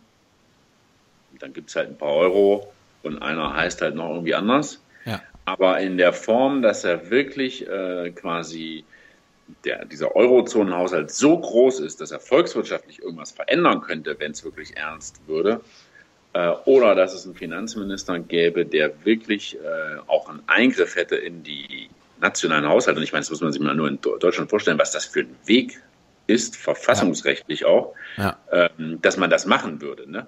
Aber umgekehrt, ich hatte letztes Jahr mit Frau Merkel dazu auch ein Interview, habe ich gesagt, das hatten wir ja nun bei der Ein- Euro-Einführung auch. Also ich finde das noch viel verwegener zu sagen, ey, ihr habt alle die Lira und die D-Mark und das nehmen wir euch jetzt alles aus dem Portemonnaie, aus jedem einzelnen Portemonnaie nehmen wir euch das raus und führen jetzt eine andere Währung ein. Ist ja eigentlich noch viel, finde ich jetzt, weil es noch viel alltäglicher ist, noch Ja. ein viel kühnerer Vorgang. Ne? Aber trotzdem, du hörst von sehr, sehr vielen und nicht nur, nicht nur Deutschland und Holland, Ähm, das ist unrealistisch. Und dann sage ich, warum sagt es denn keiner dem Emanuel? Dann sagen die, wir wissen es auch nicht. Warum? selber merkt. Ähm, andererseits ist es passiert, Der- in der EU nie, passiert in der EU nie, dass ein Vorschlag kommt und der wird dann so umgesetzt. Vielleicht ist es auch aus Macrons Sicht schon ganz gut, einfach die Sache weiterzudrehen, ne? dass, dass eben Schritte passieren, selbst wenn nicht genau das passiert. Ähm, weiß ich nicht. Andererseits erlebe ich ihn immer als sehr ambitioniert und ich hatte ihn neu- neulich bei dem letzten Gipfel im Dezember, habe ich ihn gefragt, wie gesagt, was sind denn jetzt eigentlich, Sie haben Ihre Vorschläge gemacht nach der deutschen Wahl und dann gab es ja auch schon mal stärkere Präzisierungen von Juncker. Was ist denn jetzt, wenn die Gespräche losgehen mit Deutschland? Was ist denn dann Ihr Ausgangspunkt? Noch das, was Sie in der Sorbonne gesagt haben oder schon die, sag ich mal, etwas mit Reaktionen angepassten und vielleicht auch etwas ähm, ja, konkreteren Sachen von Juncker? Und er meinte, ich bin Emmanuel Macron. Ich habe meine Vorschläge gemacht und damit fange ich auch erstmal an. Ne? Hm. Aber ich bin mal gespannt, wie, ob das eher auf die Ebene kommt, das können wir vergessen, weil dann, und wir reden über wirklich große Projekte und sagen, das, das machen wir jetzt nicht. Oder sagt man, komm, wir wollen diese gute Atmosphäre und auch diesen, diesen gewissen Momentum nicht verplempern und machen was, aber das ist dann eigentlich was ganz Kleines und eher ein Placebo. Ähm, und ich bin auch mal gespannt, wie, wenn, mal angenommen, es würde jetzt doch auf diese größere Lösung hinausgehen. Und Deutschland würde jetzt mit Frankreich gemeinsam sagen, doch, wir führen jetzt ein Eurozonenbudget ein. Und zwar nicht nur in einer Größenordnung von, was weiß ich, drei, vier Milliarden, sondern von zwei Prozent vom BIP. Ne? Ja. Also mehr, also dreistellig Milliarden. Ne? Ähm, sieht man schon daran, ist in gewisser Weise sehr unrealistisch oder sehr unwahrscheinlich. Aber in Frankreich wurde darüber diskutiert. Macron hat es vor der Wahl gesagt. Er hat es sozusagen damit auch zur Abstimmung gestellt. Er hat gesagt, wenn er mich wählt, dann mache ich das. Ähm, und hat aus meiner Sicht auch eine gewisse Legitimität, das zu machen. Plus sowieso in Frankreich eine ganz andere formale Möglichkeit, als Präsident da auch ein bisschen durchzuregieren. Hm. Ähm, wenn jetzt Deutschland nach dieser Wahl das da mitmachen würde, glaube ich, gerne in Deutschland auch nochmal eine richtige Legitimitätsdiskussion. Weil du hast es, keine Partei hat das wirklich diskutiert vor dem Wahlkampf äh, oder im Wahlkampf. Keine Partei hat eigentlich selber ein richtiges Konzept, was sie dazu wollen. Dann haben wir Koalitionsverhandlungen, wo die erste Partei, äh, Konstellation nicht will und die zweite sagt jetzt schon, oh, hoffentlich sind wir da bald wieder raus. Und die machen dann so eine Mega-Reform, äh, die mit den Deutschen überhaupt nicht besprochen wurde. Bin mal gespannt. Hast du nicht die berühmte Sorbonne- Sorbonne-Rede von Merkel gehört? Wir brauchen ein richtiges Europa. Wir brauchen Europa und ein starkes Europa. Das war alles, was sie dazu gesagt hat. Ja, brauchen wir ja. Wa- Warum? Ich meine, ja, ähm, glaubst du, dass es jemals von Merkel eine Antwort auf Macrons große Sorbonne-Rede geben wird? Und warum sind, warum sind die so unrealistisch? Warum, warum wehren sich die Deutschen dagegen? Ich meine, Fratscher hat bei uns gesagt, wenn wir eines tun wollen, dass Le Pen äh, Macron bei der nächsten Wahl besiegt, ist, äh, wenn Deutschland ihn einfach am ausgestreckten Arm verhungern lässt. Und das hört sich jetzt gerade so ein bisschen danach an. Ja, ja, schöne Vorschläge, aber völlig unrealistisch. Also äh, Vorschläge, Nee, nee, die nee, nee. Vor, vor, glaube- Vorschläge, die wirklich was ändern, also die dann wirklich einen Impact haben. Ja? Ja, ich glaube schon, dass, ähm, dass ähm, hier, wenn ich hier sitze und zeige hier mal in diese Richtung, da 100 Meter weiter sitzen die Griechen. Äh, und die, äh, der Botschafter, der hat mich vor einiger Zeit auch mal gefragt und hat gesagt, warum sollten die Deutschen das jetzt anders sehen als 2010 oder 11? Oder ich sag, ich glaube schon, dass es da eine äh, gewisse andere Perspektive gibt. Damals, am, sozusagen am Beginn dieser Euro-Finanzkrise, da war irgendwie auch nicht klar, dieses alte Narrativ, ah, die wollen dann unser Geld und so, ne? Stimmt das oder stimmt das nicht? Ähm, da war so eine Vorsicht da. Ich glaube, mittlerweile haben auch sehr viele Leute erkannt, diese Konstruktion der Eurozone, wie wir sie jetzt haben, die nutzt Deutschland total. Wir profitieren davon und ich sage jetzt mal so, wenn ich 50 Prozent mehr einnehme, muss ich vielleicht sagen, komm, 15 investiere ich jedes Jahr wieder da rein, Ja. damit das so bleibt. Ne? Und so gesehen glaube ich schon, dass es in Deutschland auch mehr äh, Zustimmung oder Verständnis dafür äh, geben würde. Aber, ähm, aber wir reden wirklich, wenn man das machen würde, ähm, von einer Riesendimension. Ne? Also wenn man, Macron hat ja gesagt, mehrere Prozent des BIP am Anfang. Äh, also dann, dann haben wir so ein, nochmal wie ein, mehr oder weniger wie einen deutschen Haushalt, aber für Europa. Ne? Ja. Ähm, also jetzt nicht nur von Deutschland bestritten, aber äh, so in dieser Größenordnung wäre das. Ja. Und das, dass wir das jetzt bis Ende dieses Jahres sehen, bin ich eher skeptisch. Wobei ich quasi den, den, den Weg äh, richtig finde, aber es sind, gibt auch viele schlaue Leute hier, die sagen, es gibt noch ein paar andere Dinge, die eigentlich wirklich, wenn du die nächste Krise vermeiden willst, äh, wichtiger wären. Zum Beispiel ähm, diese Bankenunion oder zum Ende bringen, Mhm. äh, dass du eine Einlagensicherung hast, ähm, dass du nicht halt den Steuerzahler fragst, sondern die Banken selber das Geld erstmal hinterlegt haben oder auch so einen Bankrun verhindern können mit eigenem Geld. Nur da, das klingt auch sehr gut und sehr solidarisch, nur manche Länder haben das halt schon und andere noch nicht. Und die sagen jetzt, wir legen das jetzt hin und morgen wird es da gebraucht. Und was, was sage ich dann dem niederländischen oder dem deutschen Sparer? Ne? Und da ist, auch, ist ja auch was dran. Ne? Wenn das so liefe, würden, würden ihr wahrscheinlich morgen auch sagen, es ist total ungerecht. Die haben da mit einem guten Glauben äh, ihr Geld zur Bank gebracht und es wurde irgendwo anders verfeuert. Ähm, es ist kompliziert. Aber das ist zum Beispiel ein Punkt wahrscheinlich, der viel mehr bringt, als die Frage, heißt der jetzt Euro-Finanzminister oder nicht. Ne? Ähm, oder was ist, wenn der Euro-Finanzminister, den, wenn ich euch richtig verstehe, ihr auch gut fändet, wenn der jetzt morgen sagt, nee, Griechenland, du kürzt die Renten noch. Dann ist der Sympathieträger Macronscher Prägung aber ganz schnell auch ein ganz böser Bube.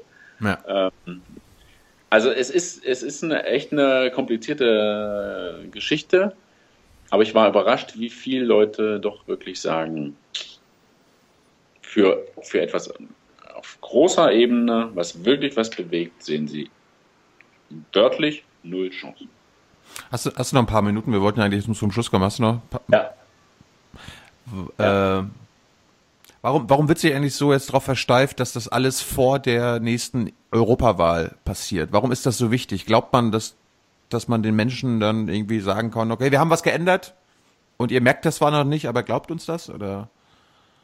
Weil ich meine, das wird ja nicht bei Oma Erna ankommen, wenn sie dann im Mai 2019 zur Wahl Nee, geht. nee, Ah, ah, wir haben jetzt einen Euro-Finanzminister, ah, jetzt geht's mir besser. So, so, so tickt Nee, ja der so Wähler nicht.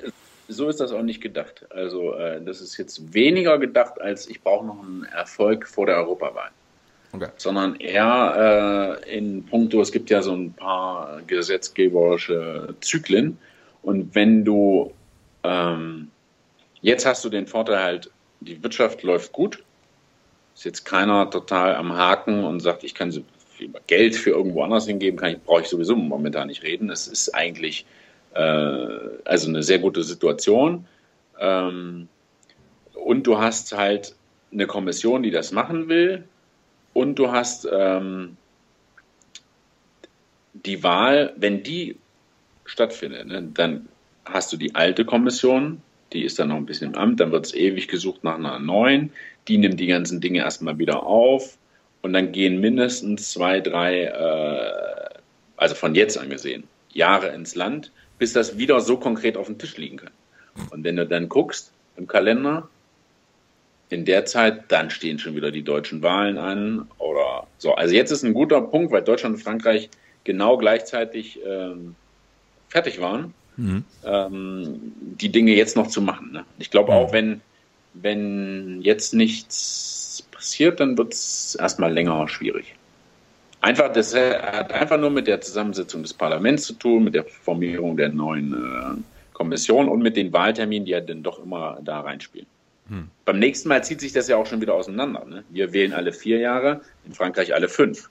Das heißt, dieses Jahr fiel es halt, oder beziehungsweise 2017 fiel es halt äh, sehr schön zusammen. Beide sind gleichzeitig fertig. Im nächsten Mal heißt es 2021. Jetzt sind die deutschen Wahlen, es geht nicht. Und 2022 geht es auch nicht, weil das sind dann die französischen, weil die dann wieder quasi auseinanderlaufen. Ja.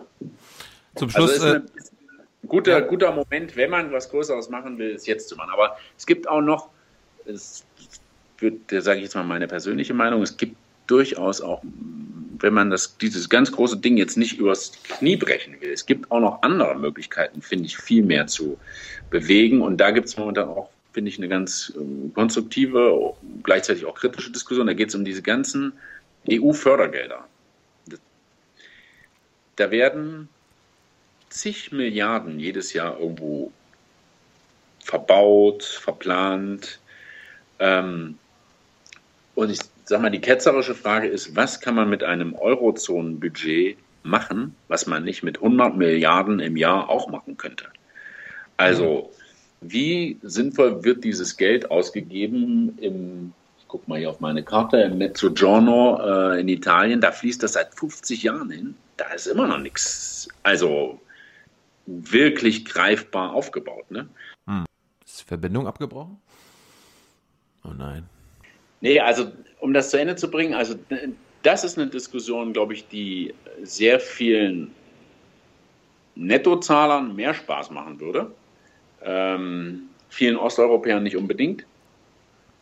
Aber ich glaube, das ist auch ein konstruktiver Weg. Und da bei diesem Gipfel ähm, hat der Macron auch äh, gesagt, dass er auch nicht unbedingt jetzt einen großen Topf braucht, sondern er möchte einfach nur mehr sinnvolle gemeinsame europäische Ausgaben. Wenn da zum Beispiel man den Verteidigungsfonds mit reinzählen will, kann man das gerne machen. Ich habe das in dem Moment als eher so ein bisschen zurückrudern äh, verstanden. Aber vielleicht ist es auch so ein bisschen das pragmatische Vorbauen für die Diskussion, die, die jetzt wirklich kommt.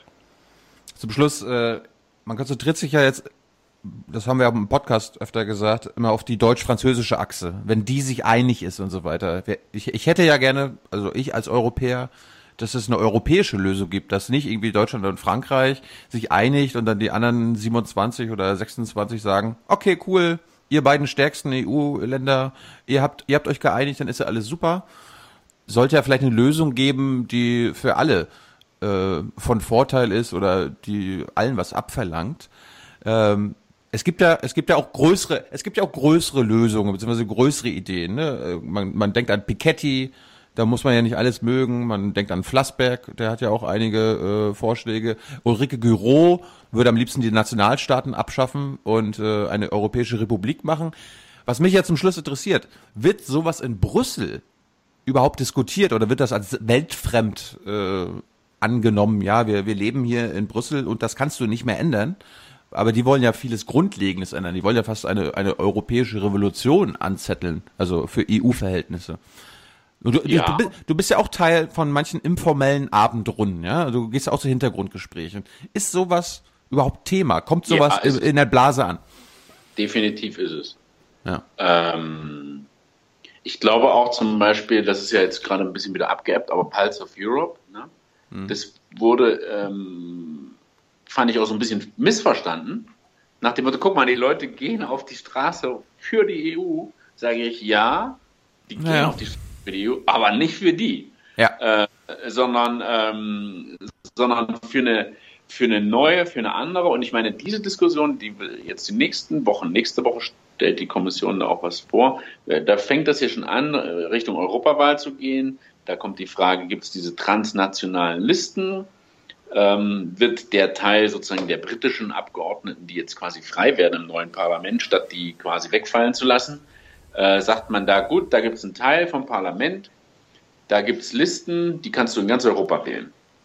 Da sind die gleichen Leute drauf. Nicht, du hast nicht die Konservativen in Deutschland, sind halt in Bayern die äh, CSU und in, ähm, in Frankreich halt die Les Républicains und stimme ich für die oder für die, sondern dann habe ich noch eine Liste, die, die ist für die ganze EU. Ne? So, mhm. und diese Dinge kommen da rein. Aber wie gesagt, das ist auch nicht äh, so einfach, weil zum Beispiel im Parlament gibt es halt auch viele, die sagen, ja, wenn die jetzt dann da sind, sind das dann andere Abgeordnete als wir? Sind die wichtiger, weil die halt so transnational sind oder nicht? Dann mhm. gibt es die Frage, läuft das wirklich gut? Wenn in Niederbayern irgendein, sage ich jetzt mal, despektierlichen Zypriote plakatiert wird, sage ich dann, yeah, mein Europa, ich kann einen Zyprioten wählen, äh, obwohl ich in, irgendwie in, in Niederbayern wohne. Mhm. Ähm, oder verschreckt mich das eher und sagt, äh, mit dieser EU, die ist ja so weltfremd, was soll der Mann, den kenne ich nicht und wer weiß auch nicht, wofür der steht. Da wähle ich lieber hier mein, ähm, mein Hubersepp. Ähm, dann weiß ich, was ich habe. Also das ist auch echt eine, eine schwierige Debatte. Ne? Mhm. Aber das, das wird thematisiert und übrigens zu dem Europa der Regionen möchte ich noch eine Sache sagen. Natürlich haben Leute sehr viel regionale Identität. Aber die ist auch nicht überall so stark wie in den Regionen, die halt immer als Beispiel genannt werden. Ne? Mhm. Es gibt auch Regionen, da wohnt man halt einfach und ne, ist auch schön und aber man sagt jetzt auch nicht, das muss um, das ist meine Kernidentität. Ähm, und bei dieser Diskussion wird ja häufig gesagt, wir, wir müssen diese Zwischenebene Nationalstaaten auflösen und dann haben wir nur noch die Regionen und die leben dann in der EU. Ne? Mhm. So, aber wir haben ja das Problem, dass die Entscheidungsfindung hier jetzt schon mit 27 sehr schwer ist. Ne? Und wenn man das will, und dann sage ich immer, die, die EU ist aber auch kein absoluter Gegenstand, der einfach da ist, die EU, sondern die EU wird jeden Tag neu quasi geformt. Wie gehen wir mit dem Thema um? Wie gehen wir mit dem Thema um? Das ist wie so ein Bienenschwarm, der sich die ganze Zeit dreht. Das ist nicht irgendwie so ein fester Metallblock, der, ist der, der dann oben drüber ist. Ne? Und der wird es mit 100 Regionen natürlich noch schwieriger haben, irgendetwas Konkretes, diesen Willen quasi zu umzusetzen in eine gemeinsame Außenpolitik oder in ein gemeinsame äh, Wettbewerbsrecht oder was weiß ich, weil du dann hast sehr viele sehr identitätsstarke Regionen, die dann natürlich alle viel weniger mit einem Kompromiss leben können als so ein größeres Gebilde, wo der Kompromiss schon irgendwie produziert wird. Und ähm, was ich sagen will, ist, wenn man das will und sagt, die, du hast die Region und oben drüber ist die EU, dann muss man aus meiner Sicht sagen, dann haben wir aber eine voll autoritäre EU, die einfach sagt, wir machen hier die Außenpolitik, wir geben die Regeln vor, indem sich alle anderen dann bewegen können und ihr könnt auch lokal ganz identitär, äh, nicht identitär, aber eine starke Identität haben. Ja. Ähm, also das wird dann, glaube ich, ein sehr autoritäres Ding und das ist, glaube ich, nicht gemeint, weil das klingt auch immer so sehr schön äh, harmonisch. Ähm, ja, das ist, das ist auch, das ist auch mein Problem. Also Ulrike Gros macht ja quasi das amerikanische Modell auf. Ja? Also es gibt dann so ein Repräsentantenhaus mit allen Vertretern aus den Regionen Europas und dann gibt es quasi noch einen Senat mit jeweils zwei Vertretern. Und dann ist es ja genauso, also die EU-Regierung würde dann die Außenpolitik machen, so wie Trump. Und das ist ja, ja. das kann, kann, man dann auch und Das ist dann halt sehr autoritär. Das, da gibt es ja einfach nur noch eine Ansage. Genau. Äh, ich mache das hier so, weil ich bin in dieser Position und ob ich das passt oder nicht, ist, ist äh, egal. Ne? Ja. Und das finde ich, das wird häufig so ein bisschen zur Seite geschoben. Nee, das wäre dann ganz, äh, ganz bürgernah und demokratisch. Das glaube ich nicht. Ne? Das wäre vielleicht in der jeweiligen Region so. Ja. Äh, aber auf der oberen Ebene dann nicht mehr. Weil das würde überhaupt nicht funktionieren. Wie willst du mit mit 100 äh, Regionen irgendwie, die, die alle eine sehr starke eigene Identität haben und genau wissen, was sie wollen, äh, dann irgendwie einen Kompromiss haben, der es immer sein muss. Ne? Ja. Ja, aber der, der Punkt ist so ein bisschen, ich bin jetzt auch kein Fan von dieser amerikanischen Lösung von Gyro, aber ich finde gut, dass wir mal neu über das EU- und Europa-Ding nachdenken. Und es gibt ja auch von vielen Seiten, wir müssen die EU mal neu starten und wir haben jetzt aus 50 Jahren gelernt und vielleicht sollten wir das ein bisschen umstrukturieren. Also die Leute in Brüssel selbst können damit äh, auch was anfangen, ja? Also die sehen. Ob sie, ja, ob sie was mit anfangen können, also sie sind natürlich stark gef gefangen in ihren Strukturen, äh, aber, aber die, die sehen, glaube ich, schon auch die, die Probleme. Ne? Sehen aber häufig aber auch die, die, die Schwierigkeiten, das umzusetzen, auch deutlich klarer und jetzt nicht nur so abwehrend, sondern mit einer guten Reflexion auch, was das dann bedeuten würde. Ne? Ähm, aber ich bin gespannt. Also eine ganz konkrete Sache ist ja diese Frage, wie gesagt, bei der, bei der Wahl gibt es wieder diese Spitzenkandidaten, was ich jetzt ähm, eigentlich ein ganz gutes Modell finde, weil du jetzt auch siehst, ähm, beim letzten Mal wurde da halt irgendwer aufgestellt. Äh, dieses Mal wird da wird das schon ein Hauen und Stechen bei den jeweiligen Parteien sein, wer denn jetzt der Spitzenkandidat für die Partei wird, weil es wahrscheinlich nur einer von denen werden kann, der auch Kommissionspräsident werden kann. Aber wie gesagt, du hast dann trotzdem immer noch die Schwierigkeit, hier träumen ja in der Blase alle vom großen Gigantenduell. Oh. Michel Barnier, der Brexit-Verhandler für die Konservativen. Äh, Margarete Vestager, unsere durchgreifende Apple, äh, den Kopf abschlagende Wettbewerbskommissarin für die Liberalen. Mhm. Und äh, Frau Mogherini für die Sozialisten. Ne? Das ist für hiesige Verhältnisse ist das, sind das Top-Shots, alle drei. Ne? Die Frage ist halt nur, ob das in Kennt Oma, kennt Oma Erna, äh, kennt Oma Erna die drei, ja? Ja, ja, ganz genau. Also, ähm, oh, und das macht es eben auch schon, da- daran siehst du auch, ne, wir wollen alles europäisieren und so, aber das ist echt auch noch ein weiter Weg. Da muss man sich auch für sehr viel interessieren erstmal. Sonst verpufft selbst so eine Konstellation. Und übrigens, da wird auch noch eine spannende Frage, wo sich Herr Macron positioniert. Denn Herr Macron ist ja noch in keiner Parteienfamilie dabei, ne? Ähm, die Sozialisten können es irgendwie nicht sein, weil da ist er ja raus und die haben ja auch schon ihren, die sind ja noch da, die drei Leute. Beziehungsweise im Parlament ist es ja immer noch so wie vor der Frankreich-Wahl. Ne? Das kommt ja. Ja. eben erst bei der Europawahl. Ähm, oder geht er zu den Liberalen? Dann würde er diese Gruppe, glaube ich, unglaublich stärken, weil es gibt mittlerweile sehr viele äh, liberale Regierungschefs. Äh, von, ich nenne nur mal Herrn Rütte oder Luxemburg Bettel oder hier Belgien Charles Michel und dann Macron. Also es wäre dann eine richtige Gruppe und es wäre eigentlich, fände ich auch mal schön, wenn sozusagen dieser EVP Sozialisten das so ein bisschen aufgesprengt würde. Die GroKo. Ja, wobei die reicht ja auch nicht mehr. Die reicht Hm. im, im Parlament schon nicht mehr, ähm, um da wirklich ähm, was zu bewegen.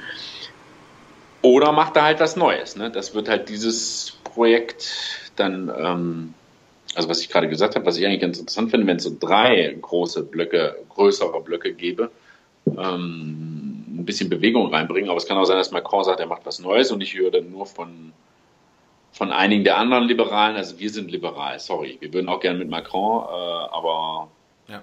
aber da muss er, da muss er zu den Liberalen kommen. Hast du einen Tipp? Nee, ich weiß es nicht. Ich, ich, Ruf Emanuel nochmal ich, an. hoffe, ich hoffe, dass er zu den Liberalen geht. Komm, sag ich Ja? einfach mal so.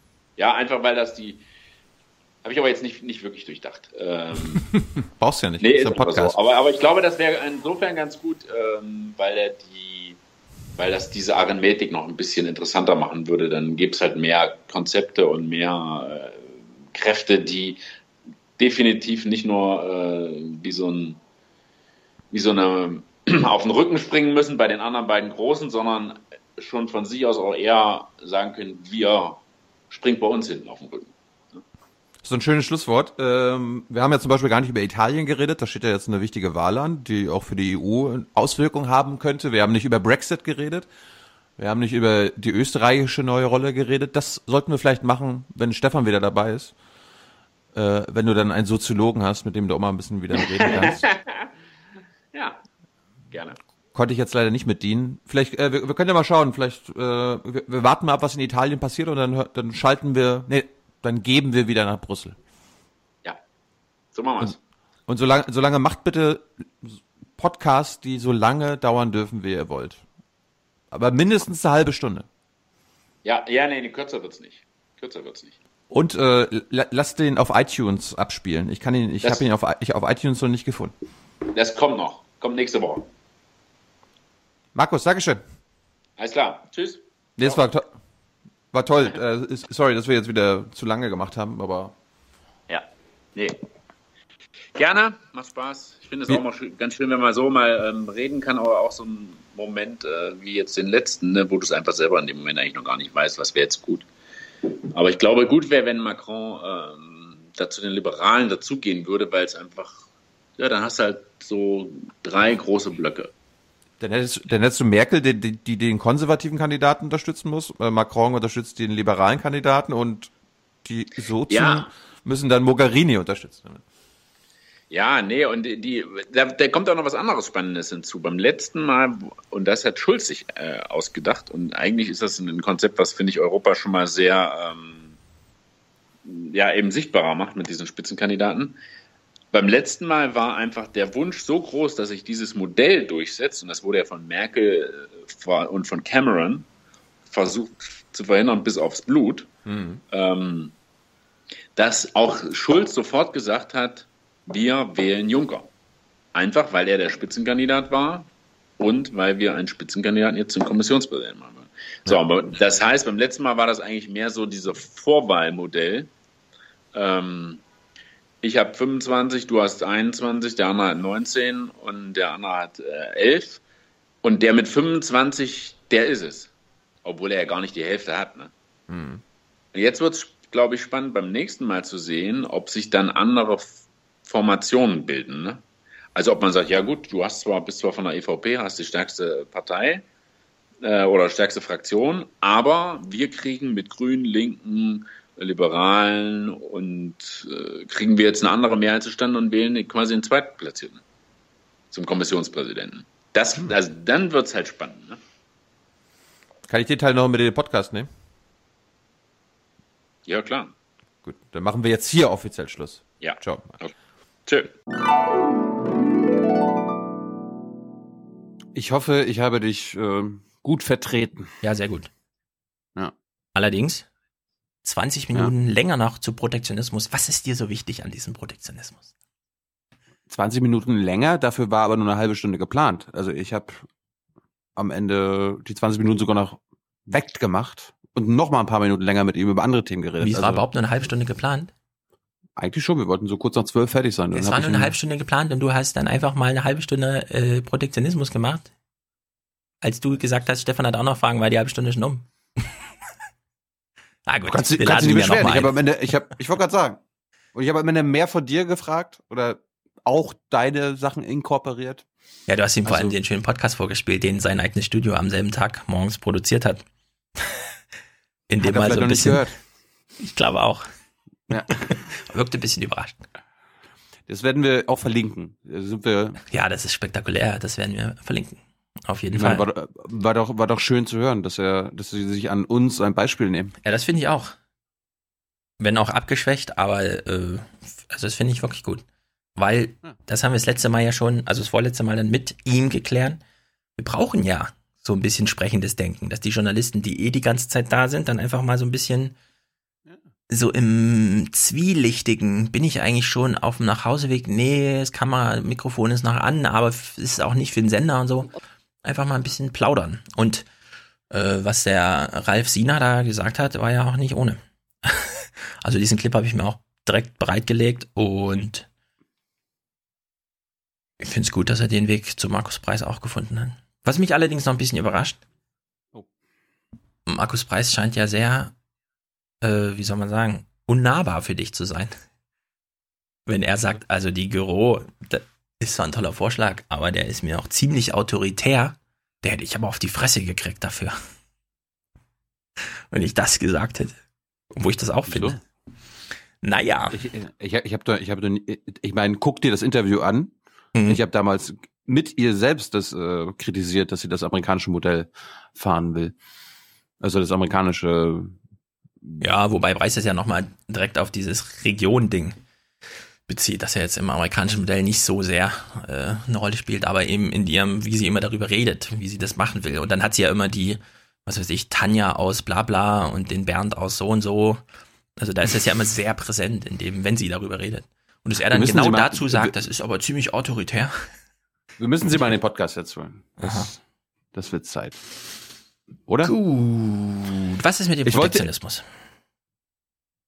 Naja, den gibt's ja nicht. Stimmt. Ähm, diese Woche war unsere Wirtschaftsministerin zu Gast. Mhm. Kennen nicht viele, ist die Nachfolgerin von Imir. Du versuchst doch hier einen Popanz aufzubauen.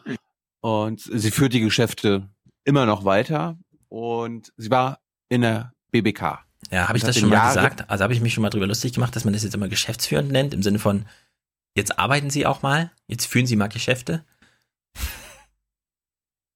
weiß es nicht. Ich, fra ich frage mich ja, ob die Reichsbürger sich dann immer bestätigt fühlen. Ja, wir sind doch eine GmbH. Stimmt. Und das Geschäftsführer, ja. Ja.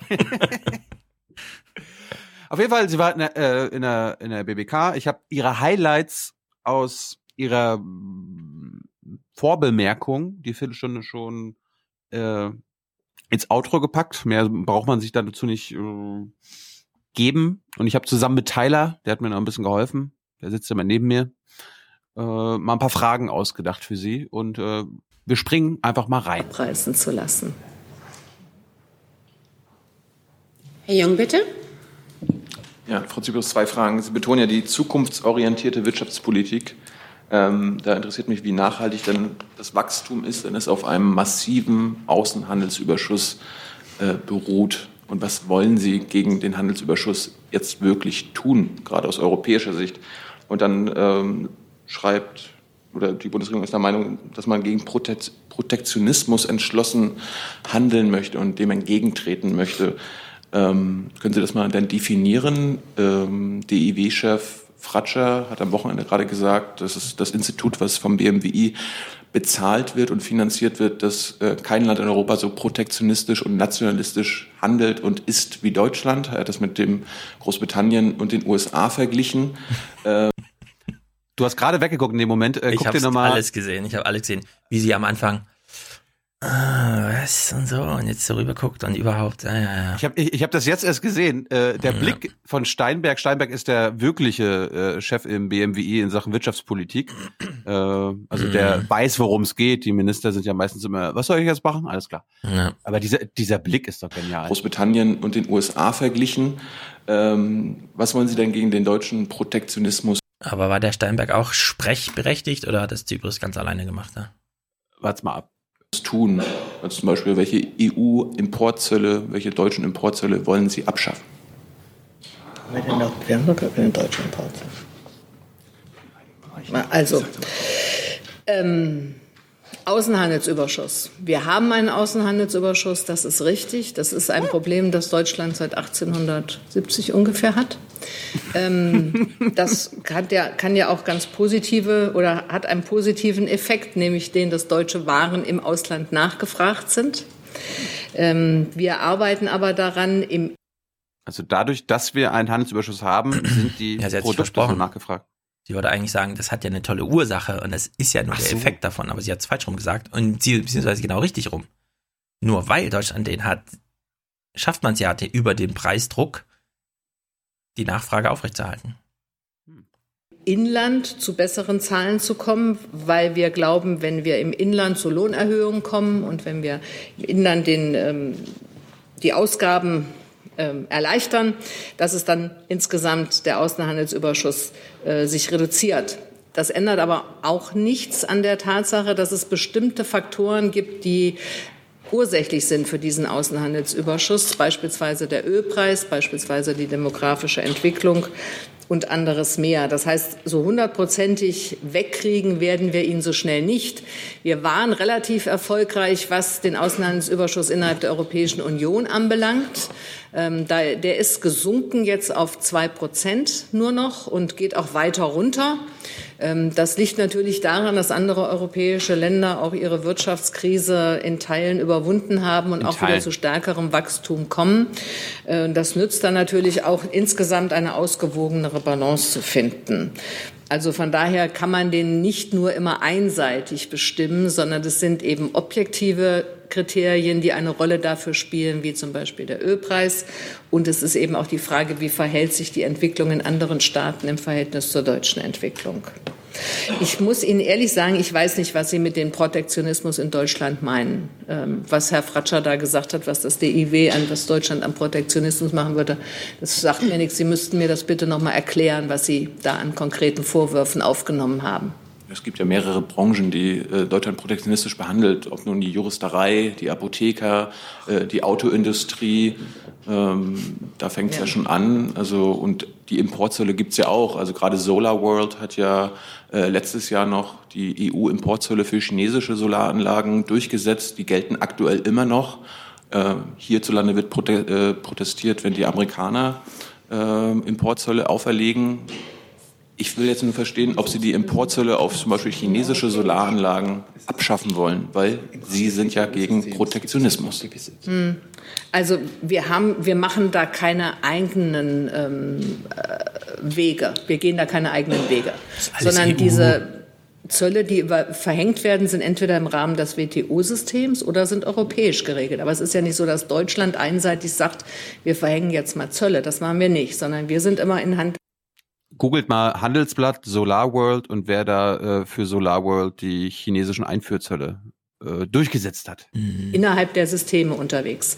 Und das andere, was Sie ansprechen, die Frage ähm, der freien Berufe oder die Frage beispielsweise der Meisterpflicht, äh, der Dienstleistungs äh, im, äh, im Handwerksbereich, äh, da ist es in der Tat so, dass Deutschland andere Regeln hat als viele andere Länder. Und oh. dass manche Länder das als Protektionismus empfinden, dass wir sagen, wir wollen gerne an unsere Meisterpflicht behalten in vielen Bereichen.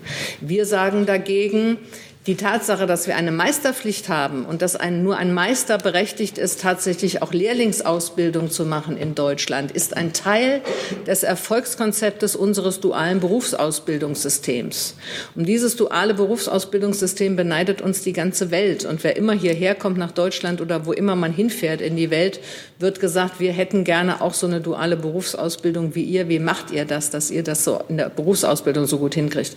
Und ich sage dann immer ganz klar, wir schaffen das das nur, weil wir dieses Meistersystem haben und damit eine Qualitätskontrolle haben bei mhm. den Menschen, die Ausbildung machen, mhm. nämlich die Meister, die ja dafür auch eine Prüfung gemacht haben. Bla, bla, wir schaffen bla. es auch nur, weil diese Meister bereit sind, sich ehrenamtlich im Rahmen der Industrie- und Handelskammern zu engagieren und da Prüfungen abzunehmen und im Rahmen der Ausbildung auch im Bereich des schulischen Systems zu unterstützen.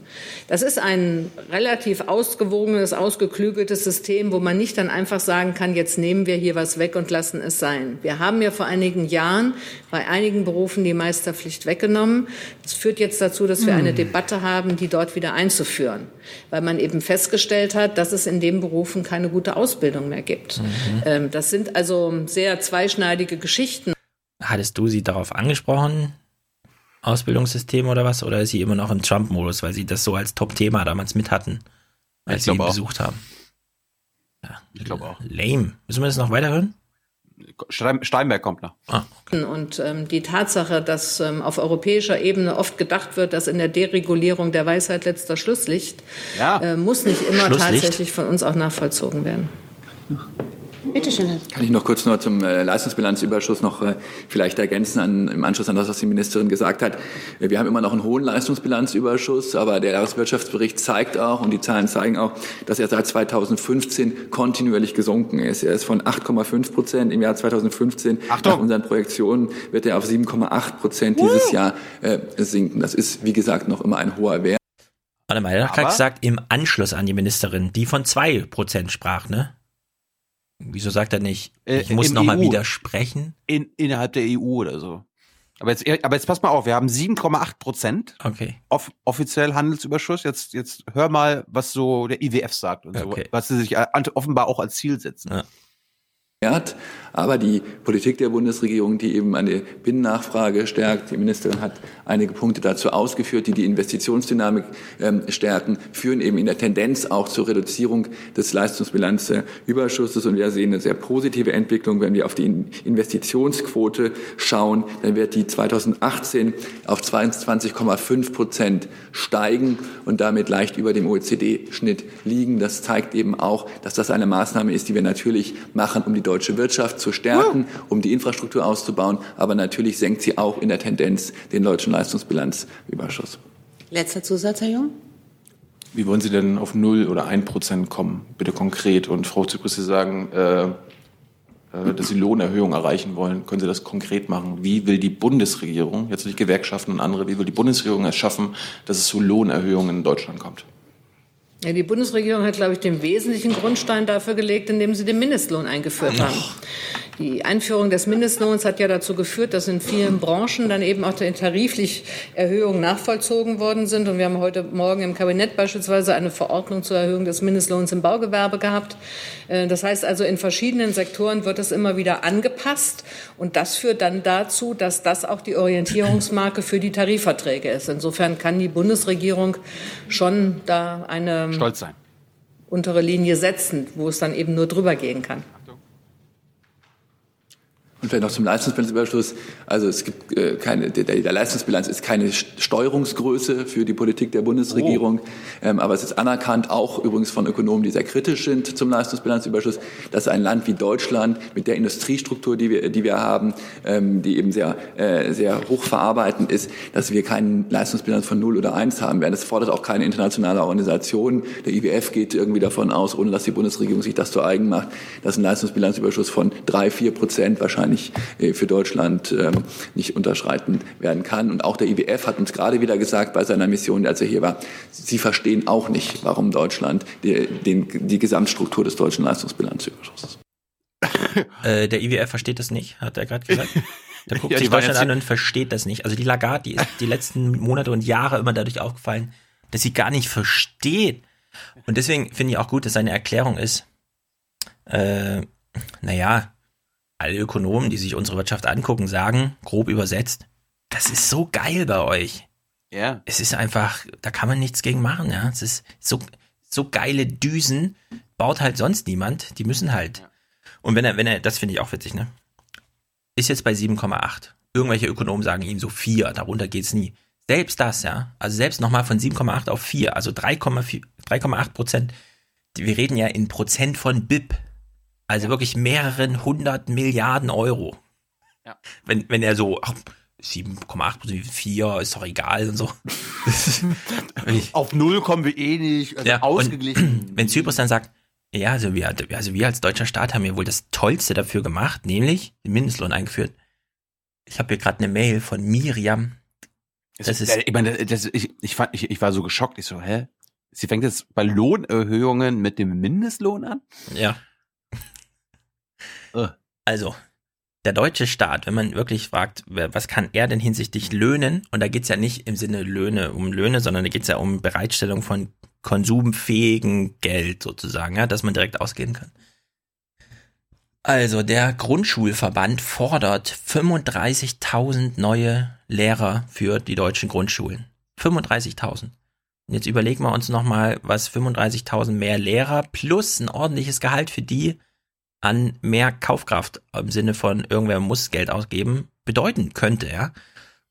Und wir haben 54 Milliarden, die niemand ausgibt, sondern die jetzt irgendwie und so in den Banken hin und her geschoben werden, weil das Zinslast heißt oder sowas und wir jetzt unsere Schuldenquote auf 60 Prozent drücken und so ein Scheiß, ja. Also das ist so pervers von vorne bis hinten.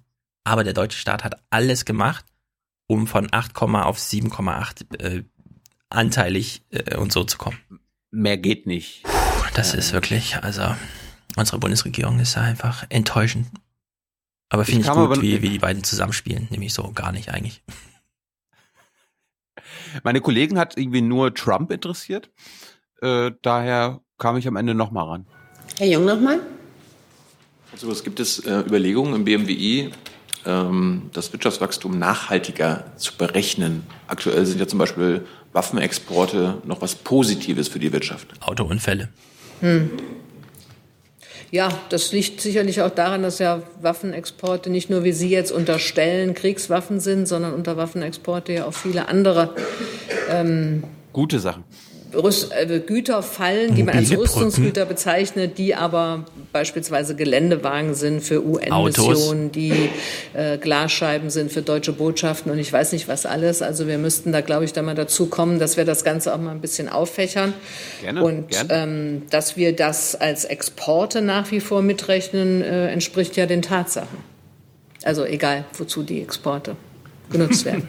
Sie sind ja auch für die Rüstungsexporte zuständig. Ähm, in den letzten Wochen war immer die ähm, Rüstungsexporte für die Beteiligten am Jemenkrieg äh, hier ein Thema. Können Sie uns als Wirtschaftsministerin sagen, an wen wir jetzt keine Rüstung mehr liefern? Also wer sind diese Beteiligten? Die Bundesregierung spricht ja von allen Beteiligten. Daraus, darunter würde ja auch die USA fallen. Ähm, können Sie uns mal die Beteiligten nennen? Ich kann Ihnen nur sagen, dass die, Bundesregierung, dass die geschäftsführende Bundesregierung im Moment an überhaupt niemanden äh, in dem Bereich äh, Güter liefert und dass alles on hold gestellt wird, bis sich die äh, Koalitionsparteien, die versuchen, einen Koalitionsvertrag zu schmieden, darüber verständigt haben. Ich frage mich und Sie, ob ich eine Wortmeldung übersehen habe. Das ist offensichtlich nicht der Fall. Dann Das war's. Ja.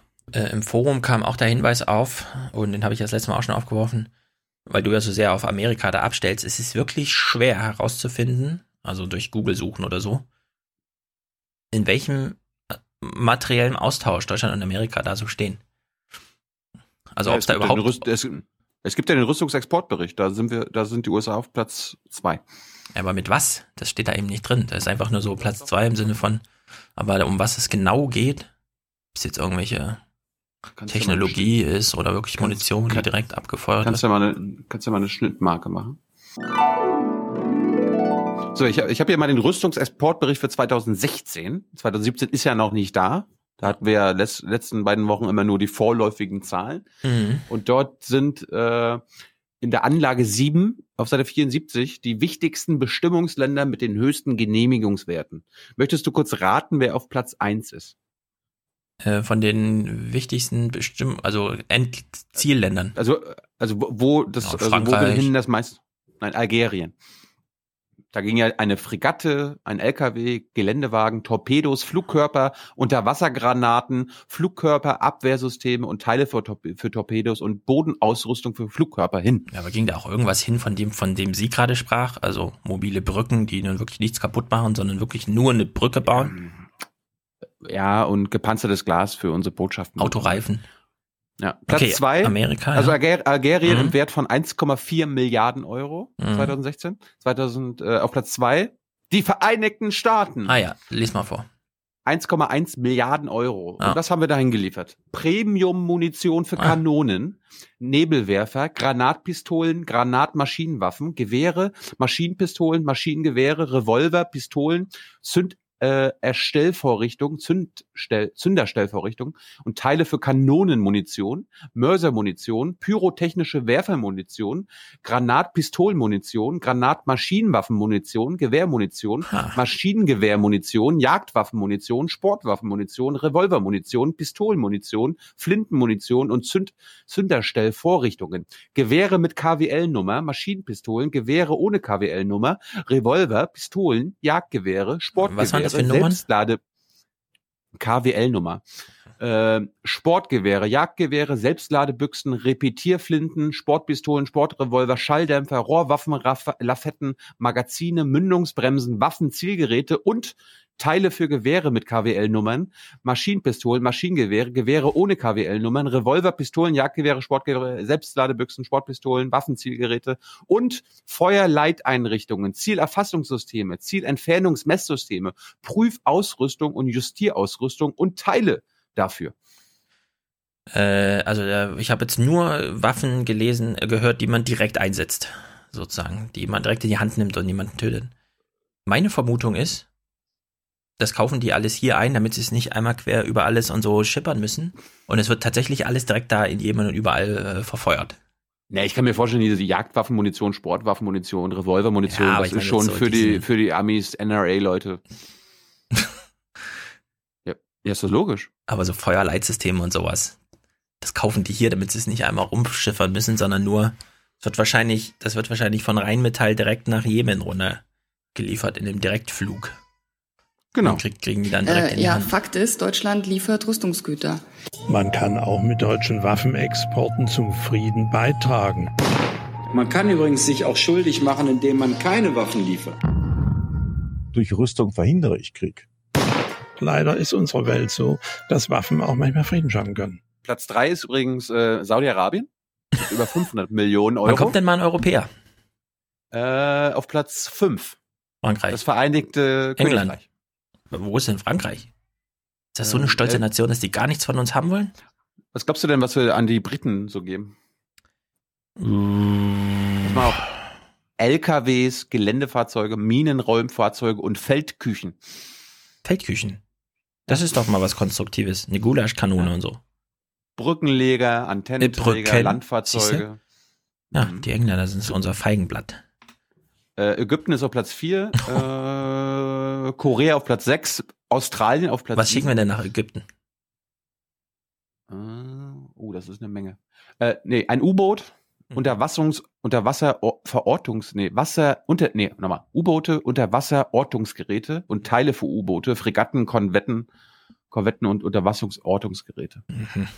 Auf Platz 6 ist Korea, Platz 7 Australien, Platz 8 Vereinigte Arabische Emirate. Da geben wir so Dinge hin wie Pionierpanzer. Alles, alles zum Schutz, alles Defensivwaffen. Platz 9 Kanada, Platz 10 ist die Schweiz. Ja, was, was kriegen die von uns? Stiefel und äh, Mützen? Äh, Ka Kampfpanzer, äh, ein Flugsimulator, elektronische Ausrüstung, Kommunikationsausrüstung, Datenverarbeitungsausrüstung und Teile für Kommunikationsausrüstung. Kabel also. Mhm. Naja, gut. Sind wir Also im Bilde? äh, Pl- Platz, Platz 11 ist Schweden, Platz 12 ist äh, Niederlande, dann kommt Frankreich auf Platz 13. Mhm.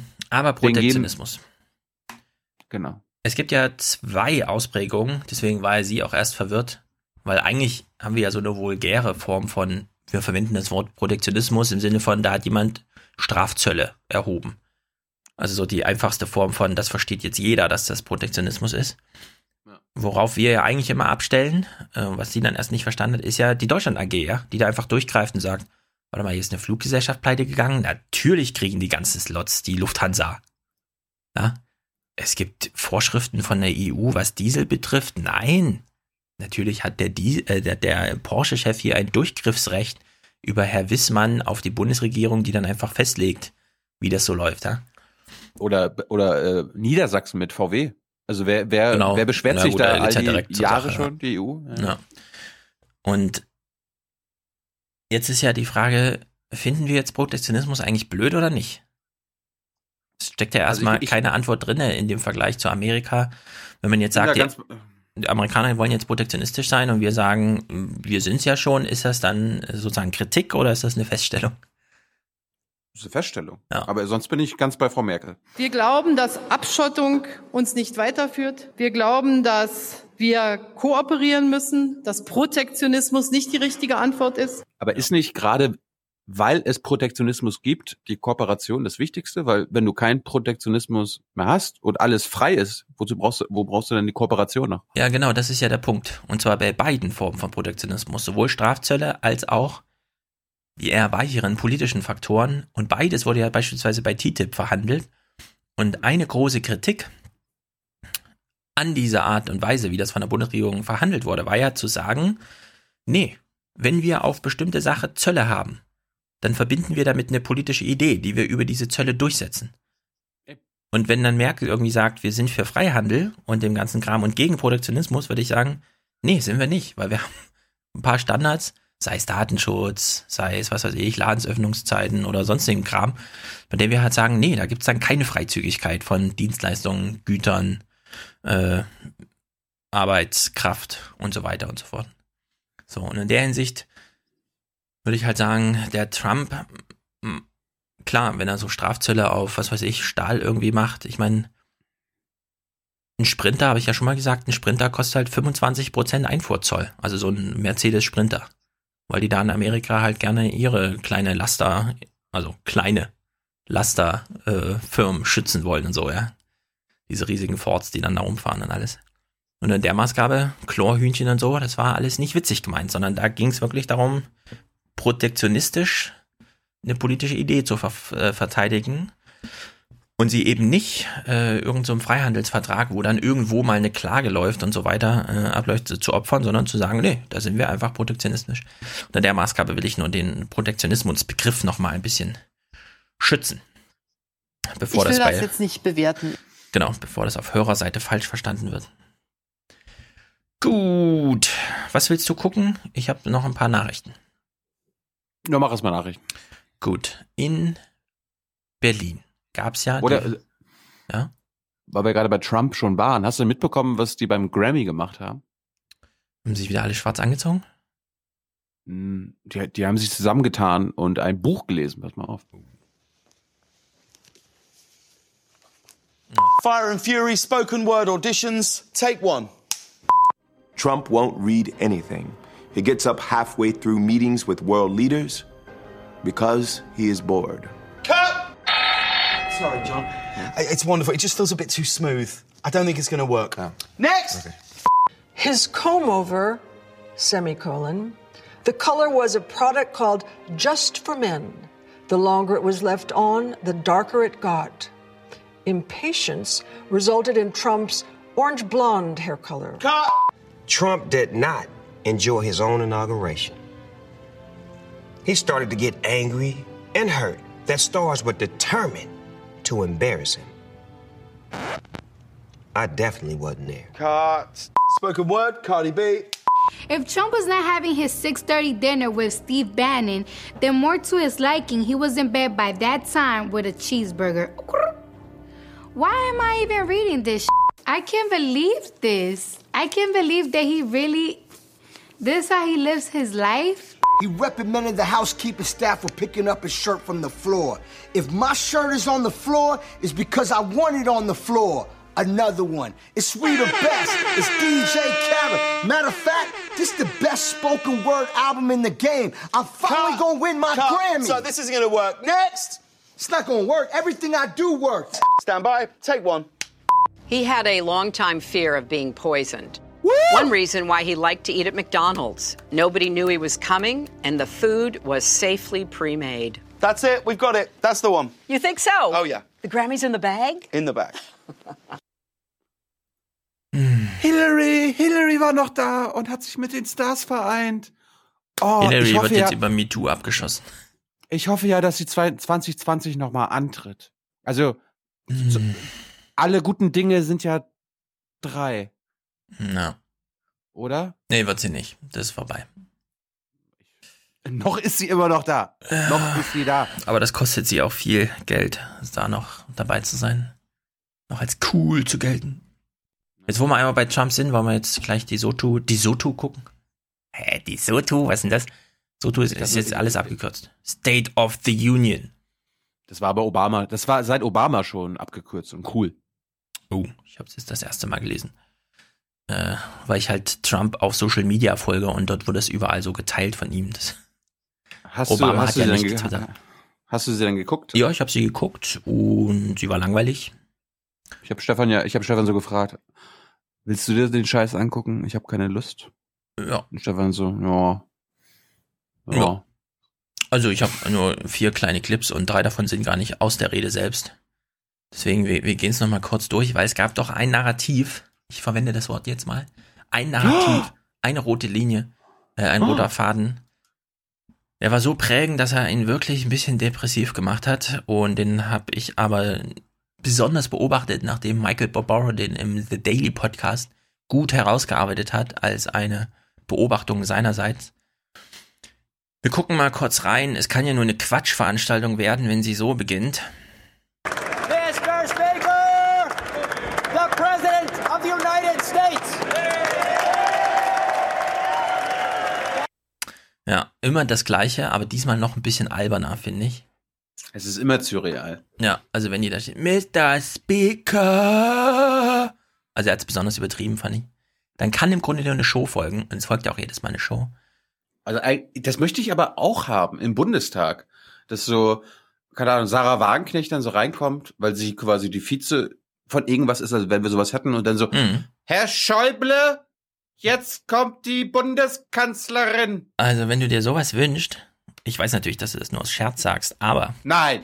in Frankreich, in Paris, da beginnt keine Nationalratssammlung ohne einen Aufmarsch der Soldaten, die natürlich Spalier stehen und so. Jeden Morgen. Da gibt's jeden Gehen die auch Morgen ein militärisches Zeremoniell, bevor, bevor die sich die Versammlung trifft. In Deutschland Das kennen wir das alles nicht. Das haben wir alles abgeschafft damals, ja, nach dem Krieg. Hier wieder was für unsere Hörer. Da brauchen wir eine Renaissance. Hörer, ihr wohnt ja auch unter anderem in anderen Ländern. Ihr kennt andere Länder. In, in Frankreich ähm, steht stehen die Soldatenspalier. In Deutschland kennen wir das irgendwie gar nicht. Da wird ja noch Mhm. nicht mal die Nationalhymne Nee. vor jeder Eben. Bundestagssitzung äh, gespielt. Gar nichts findet statt. In Amerika hören wir sowas. Sagt uns doch mal, wie das in anderen Ländern ist. In England tragen die noch Südkorea. diese Perücken. Ja, in England oder äh, in Litauen, in Russland. Also wie ist das, wie ist da so parlamentarische, äh, was ist da so parlamentarische Gewohnheit, wo- Mhm. wo wir jetzt sagen würden so, äh, what? Bitte lasst es uns wissen. Aus allen Herrenländern und allen Frauen. Genau. Ich würde mal so sagen, in Deutschland sind wir es nicht gewohnt, eine Show zu machen. Überall sonst ist das einfach eine große Show. In Amerika vor allem, in dem Falle aber wirklich eine Show des Präsidenten. Man hätte ja denken können, der Kongress, die zweiten, äh, also sozusagen die unterlegene Opposition, wieso geht die nicht einfach nicht hin oder so, ja? Wäre ja auch eine Option gewesen. Bei der Stimmung, die gemacht wurde gegen Trump, hätte man ja auch sagen können, pff, gehen einfach nicht hin, wenn der Präsident kommt. Aber sie waren alle da, weil, das erklärt hier die TV-Kommentatoren nochmal, bei Fox News ausführlich. I think it's they should come to these events and honor the office of the presidency, no matter who is in power. And um, they should behave themselves when they're there. No screaming, no hooting. But um, it's a tradition in our democracy that is important to uphold. Ja, man muss wirklich sagen, die haben ihn angeguckt, die ganze Stunde, die er da gesprochen hat. Also hier Nancy Pelosi und so, Chuck Schumer. Die hätten ihn am liebsten das- wirklich äh, erwürgt da vorne, ja. Das sind doch die Guten. Hörst du nicht, hörst du nicht äh, Ja. den Podcast von unserem Freund Jeremy Scahill, wie Nancy Pelosi und Schumer, also diese ganzen NSE-Praktiken jetzt gestoppt haben? Ja. Ich höre vor allem No Agenda, die sich äh, köstlich darüber amüsieren, wie Nancy Pelosi im Grunde keinen geraden Satz mehr sagen kann, aber ein zwei Minuten Rederecht trotzdem auf 13 Minuten auswalzt und alle Welt langweilt. Aber in dem Fall hier ging wirklich ziemlich zur Sache. Ja, aber, aber nochmal von so, hört euch mal die letzten vier Wochen von äh, Jeremy Scales Intercepted an, was die Demokraten mit Trump zusammen jetzt alles in Sachen Überwachungsstaat noch durchgesetzt haben. Ja. Ja, es geht halt weiter wie bisher. Wobei dieses FISA-Memo ja jetzt noch veröffentlicht wird. Der Streit spitzt sich ja gerade zu. Wobei das in der Sache erstmal nichts verändert, auch wenn immer gesagt wird, naja, wenn da jetzt drin steht, und ich meine, es hat ja nur mal der Nunens oder wie er heißt, aufgeschrieben, so als Gedankendings, naja, per diesem FISA-Kurt, äh, Pfizer-Kurt haben sie halt äh, die Trump-Kampagne dann doch abgehört. Und zwar, indem sie auch ein paar Regeln überschritten haben. Viele haben ja dann gesagt, naja, wenn sie das jetzt gewusst hätten, hätten sie das nicht nochmal durchgewunken im Parlament, glaube ich allerdings nicht, sondern das ist einfach so durchgewunken. Ähm, in dem Fall hier war es aber echt eine geile Show, weil Trump stand halt da und hat seine Rede gehalten und die Demokraten waren einfach richtig anti, hat man die ganze Zeit gesehen. Obwohl die ganze Zeit diese Show ablief mit und ich begrüße Gast so und so und Gast so und so und dann immer zu Tränen gerührt und alle, oh, ich werde gerade genannt und so und die Demokraten saßen da. Mhm. Hat er- dann hat er- drei hat Applaus und Hat er Ehrengäste gehabt? Irgendwie Oh, so, da kommen wir gleich drauf. Äh, reihenweise, reihenweise. Bevor wir dazu kommen, Paul Ryan. Also es gehört irgendwie zu diesem Spektakel heute, dass ähm, in dem Fall ist es ja Mike Pence als Vizepräsident und Paul Ryan als äh, hier Dingsterbums halt, äh, hinter dem Präsident sitzen und man sieht sie die ganze Zeit. Ich fand lustig, wie du, wie du so mit einer Knarre so. Boom. Äh, Hab ich nicht, hab ich nicht, hab ich nicht.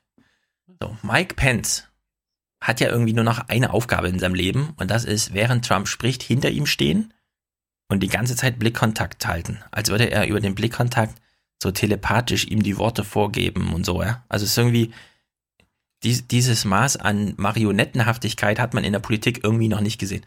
Und der Paul Ryan, der hat ja sein besonders schönes, ich halte meinen Kopf schief und lächle so ganz leicht und nicke dann immer. Und das haben die wirklich die ganze Stunde durchgezogen, ja. Also wir gucken nachher noch, wie das so aussieht, die Regierungsbank, wenn der französische Nationalratspräsident da äh, redet, ja, dann spielen alle mit dem Handy rum und so, aber hier, das ist wirklich, die Kulisse steht, ja. Also Trump hat die unter Kontrolle. So, Ryan musste ihn ja dann sozusagen eröffnen, im Sinne von, Sie gehören ja nicht in dieses Haus, Herr Präsident, aber ich übergebe Ihnen das Wort und er hat einen wunderbaren Versprecher drin gehabt. Members of Congress, I have the high privilege and the distinct honor of, of presenting to you the President of the United States. Ja, er wollte es noch preventen, aber leider musste er es präsentieren und Jetzt musst du für unsere Hörer, die nicht so gut Englisch sprechen, äh, sagen. Er hat im Grunde gesagt, meine Damen und Herren, ich habe die große Ehre, die Rede des Präsidenten zu verhindern, äh, zu ermöglichen, zu präsentieren. Ja. Also war wirklich sehr gut. Ich habe nur ein Soundbite raus aus der Rede, weil das war im Grunde, pff, das ist die Botschaft von ihm. Und da wir zuletzt einen großen Erfolg von Nahles mit, da zeigen wir denen einen Vogel. Ja, mit Da- da- besonderer Silbenbetonung. Make America great again. Nee, ein bisschen anders. We must get much tougher. Den will ich auch haben. Much tougher. Den will ich auch haben. Also dieses Prompterlesen bei ihm ist wirklich ein Graus. Aber er konnte es ja immer gut unterbrechen, weil er hatte ja schöne Applauspausen mit Schaut an, dieser kleine Junge hat sich gedacht, am Veterans Day, das kann doch nicht sein, dass die Gräber ohne Fahnen bleiben. Also ist er losgezogen und hat auf jedes Grab eine Soldatin eine Fahne gestellt. Applaus, Applaus, Applaus, Applaus. Ja, das war ungefähr 5% der Rede. Und so ging's, a- also der, der Reihe nach. Ich, das gab's bei Obama vielleicht halb so viel. Aber Trump hat da eine Emo-Show draus gemacht. Tränen überströmte. Dieser Mann ist zu Fuß von Nordkorea geflüchtet mit einem zerstörten Fuß. Auf Krücken mehrere tausend Kilometer durch ganz China und Südasien. Und dann saß er oben auf der Tribüne und hat halt seinen Applaus bekommen.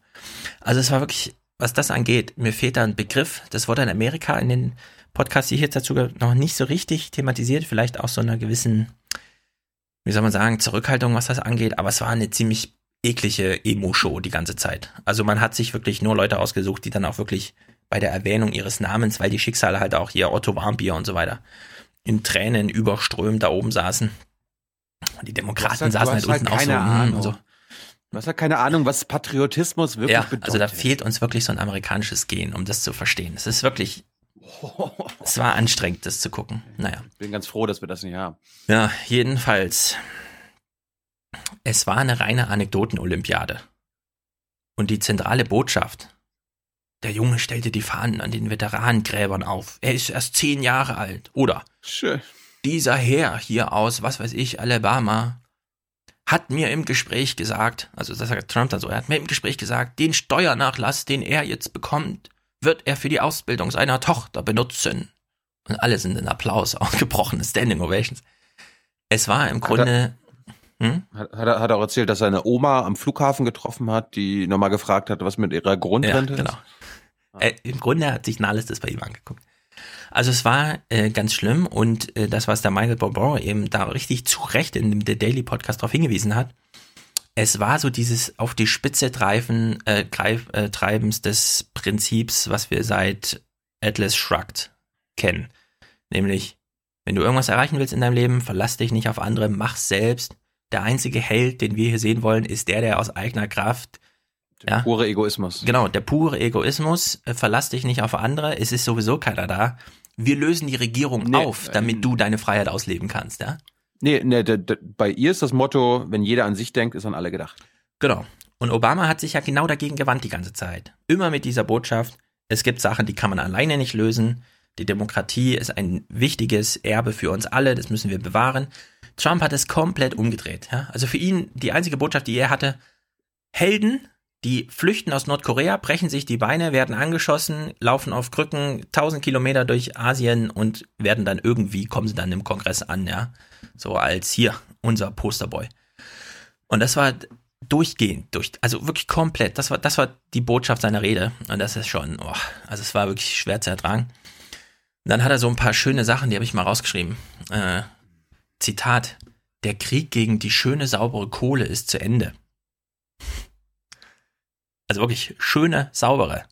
Beautiful, ja, hat er dafür verwendet. Dann, das Beautiful fand, clean coal. Genau. Beautiful clean coal. ja, und dann, das fand ich richtig krass. Es gibt jetzt in Amerika, will er durchsetzen, ein Right to Try. Das heißt, wenn du eh schon im Sterben liegst und irgend so ein Pharma-Industrieller kommt zu dir und sagt, ich hätte da vielleicht, ist leider noch experimentell, dann will Trump das zulassen. So im Sinne von, wenn Big Pharma nur sagt, ja, das wird dir auf jeden Fall helfen, ja, dann bist du jetzt Testobjekt im Sinne von, es könnte sein, dass es dein Leben verlängert. Und das ist wirklich, das ist so eklig, wenn man sich das mal überlegt, ja. Was da jetzt für Tore geöffnet werden, Und da ist wirklich der Affe, der ein bisschen Diesel einatmet, noch ein Scheißdreck dagegen, muss man echt sagen bei sowas. Er will jetzt bessere Elternzeit, das was Martin Schulz auch will, zurück in den Beruf. Also Okay. er will keine Versuchskaninchen mehr, sondern Versuchsomas. Ja, richtig. Genau. Also er will einfach Menschen, die eh sterben, warum nicht nochmal schnell äh, hier Tut eurer Gesellschaft Testgruppe mal was für Big Gutes. Pharma, ja. Ja. Also, Bevor ihr abkratzt, bevor ihr abkratzt, Ja. liebe Oma Erna, bevor du abkratzt, tu deiner Gesellschaft mal was Gutes Ja. und nimm dieses Medikament. Dann hat er gesagt, und das war eine große Lüge, das wurde gleich aufgeklärt, niemand kümmert sich so viel um die Hilfesuchenden dieser Welt wie wir Amerikaner. Hast du das nicht gewusst? Ja. Also äh, Martin Luther King würde sagen, niemand tut so viel, dass, damit es so viele Hilfesuchende ja, gibt. Ja, genau. Aber- so wäre es richtiger. Und dann sein zentraler Satz, ich glaube, der ist auch ganz wichtig. Americans are dreamers too. Im Oh. Sinne von nicht nur die Eingewanderten ohne äh, Eltern sind Dreamers, sondern American Dream. Genau, den American Dream hat er da eben in dieser ähm, Ayn Rand-Logik völlig neu entfacht. Und dann? Ja, da Das- würde George Carlin ja sagen, du kannst nur an den äh, American Dream noch glauben, wenn du schläfst. Mhm. Genau. Die, schla die schlafen.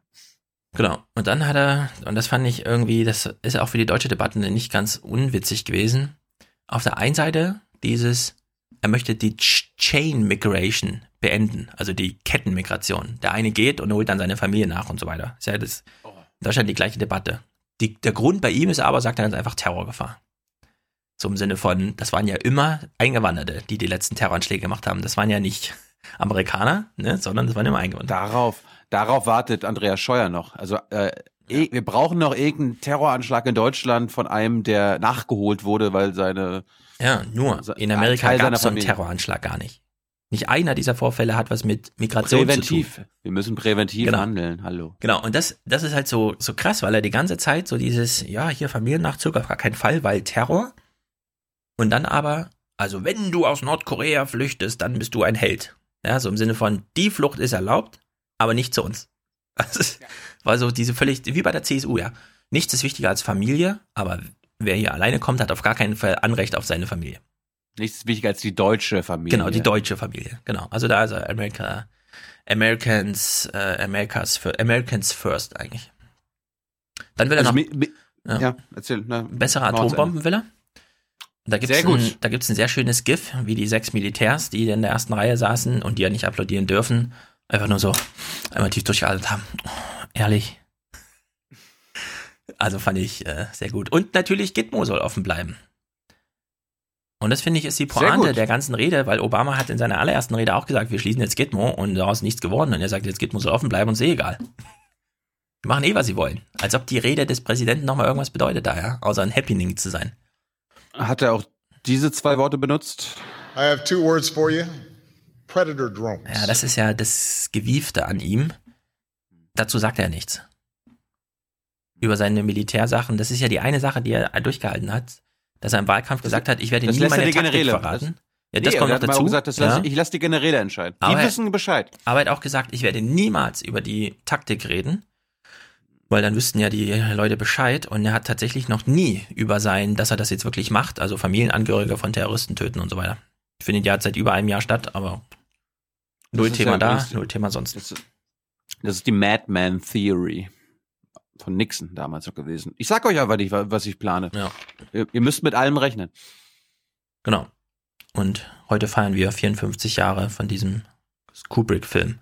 Strangelove, Dr. Strangelove. Ich möchte eigentlich nur wissen, ob dieser Satz immer noch äh, stimmt. Da brauchen wir die USA in der Führungsrolle, äh, weil ohne die USA keine äh, Führung. dieser Herausforderungen, vor denen wir alle stehen, äh, zu bewältigen ist. Oder muss die Bundesregierung jetzt nach der Rede umdenken? Tja, die Bundesregierung muss natürlich schon seit zwei Jahren umdenken, seit klar war, dass Clinton das nicht wird. Hall- Hallo. Ich weiß noch so, ein Tag, das war, Dienstag war ja Wahl. Und am Montag Mhm. war eine BBK und da kam Seibert an und meinte so, na Jung, wer wird's? Ich so, stellen Mhm. Sie sich auf Trump ein. Ma machen Sie es nie wie bei Brexit. Also, wirklich? Und dann hat er mit mir zwei Minuten geredet, habe ich ihm erklärt, so Pennsylvania, ne, ist ja Mhm. eigentlich ein, kein Swing State. Da war alles voll mit Trump. Ich so, rechnen Sie mit Trump. Ja, das sagen Sie jetzt nur so. Ich so, ich habe das auch in meiner Sendung gesagt. Aha.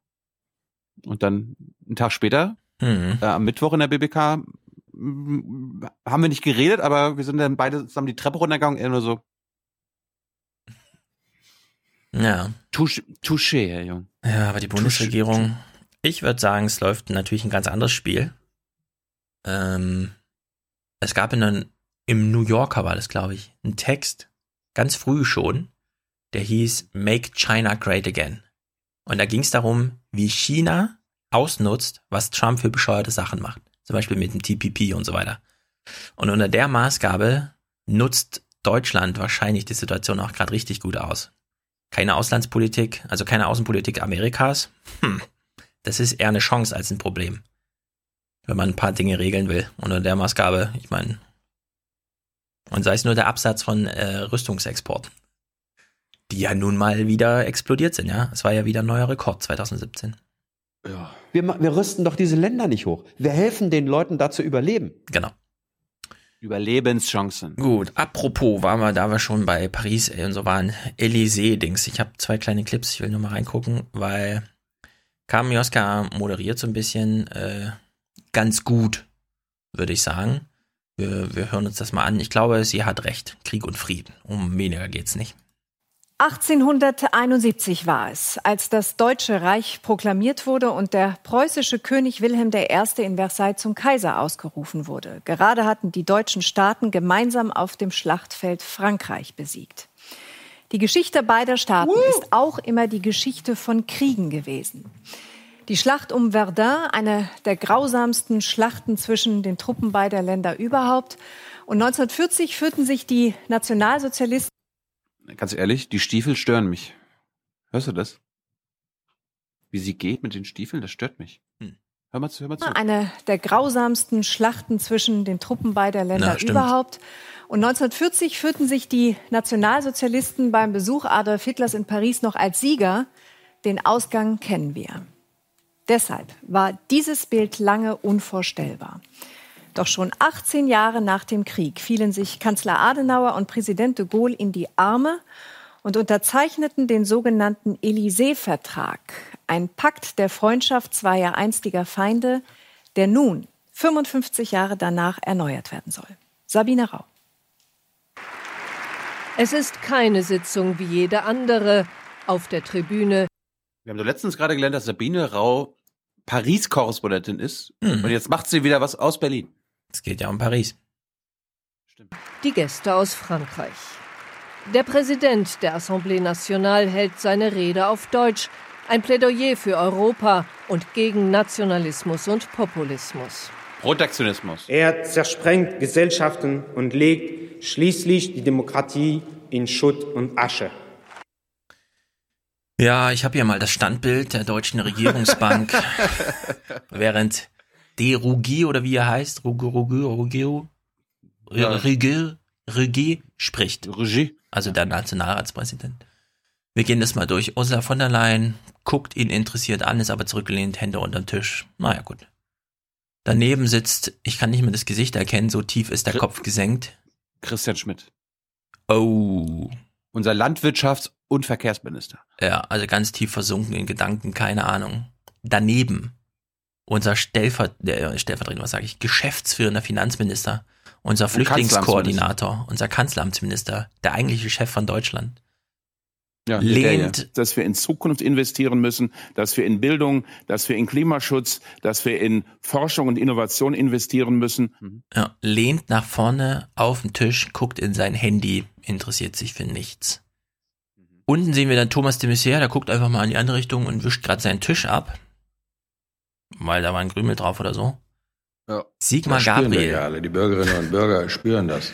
Sigmar Gabriel, Krawatte kreuz und quer, zurückgelehnt, Kopf unter den Tisch gesenkt, also den Blick, macht irgendwas mit seinen Händen, man sieht im Grunde nichts.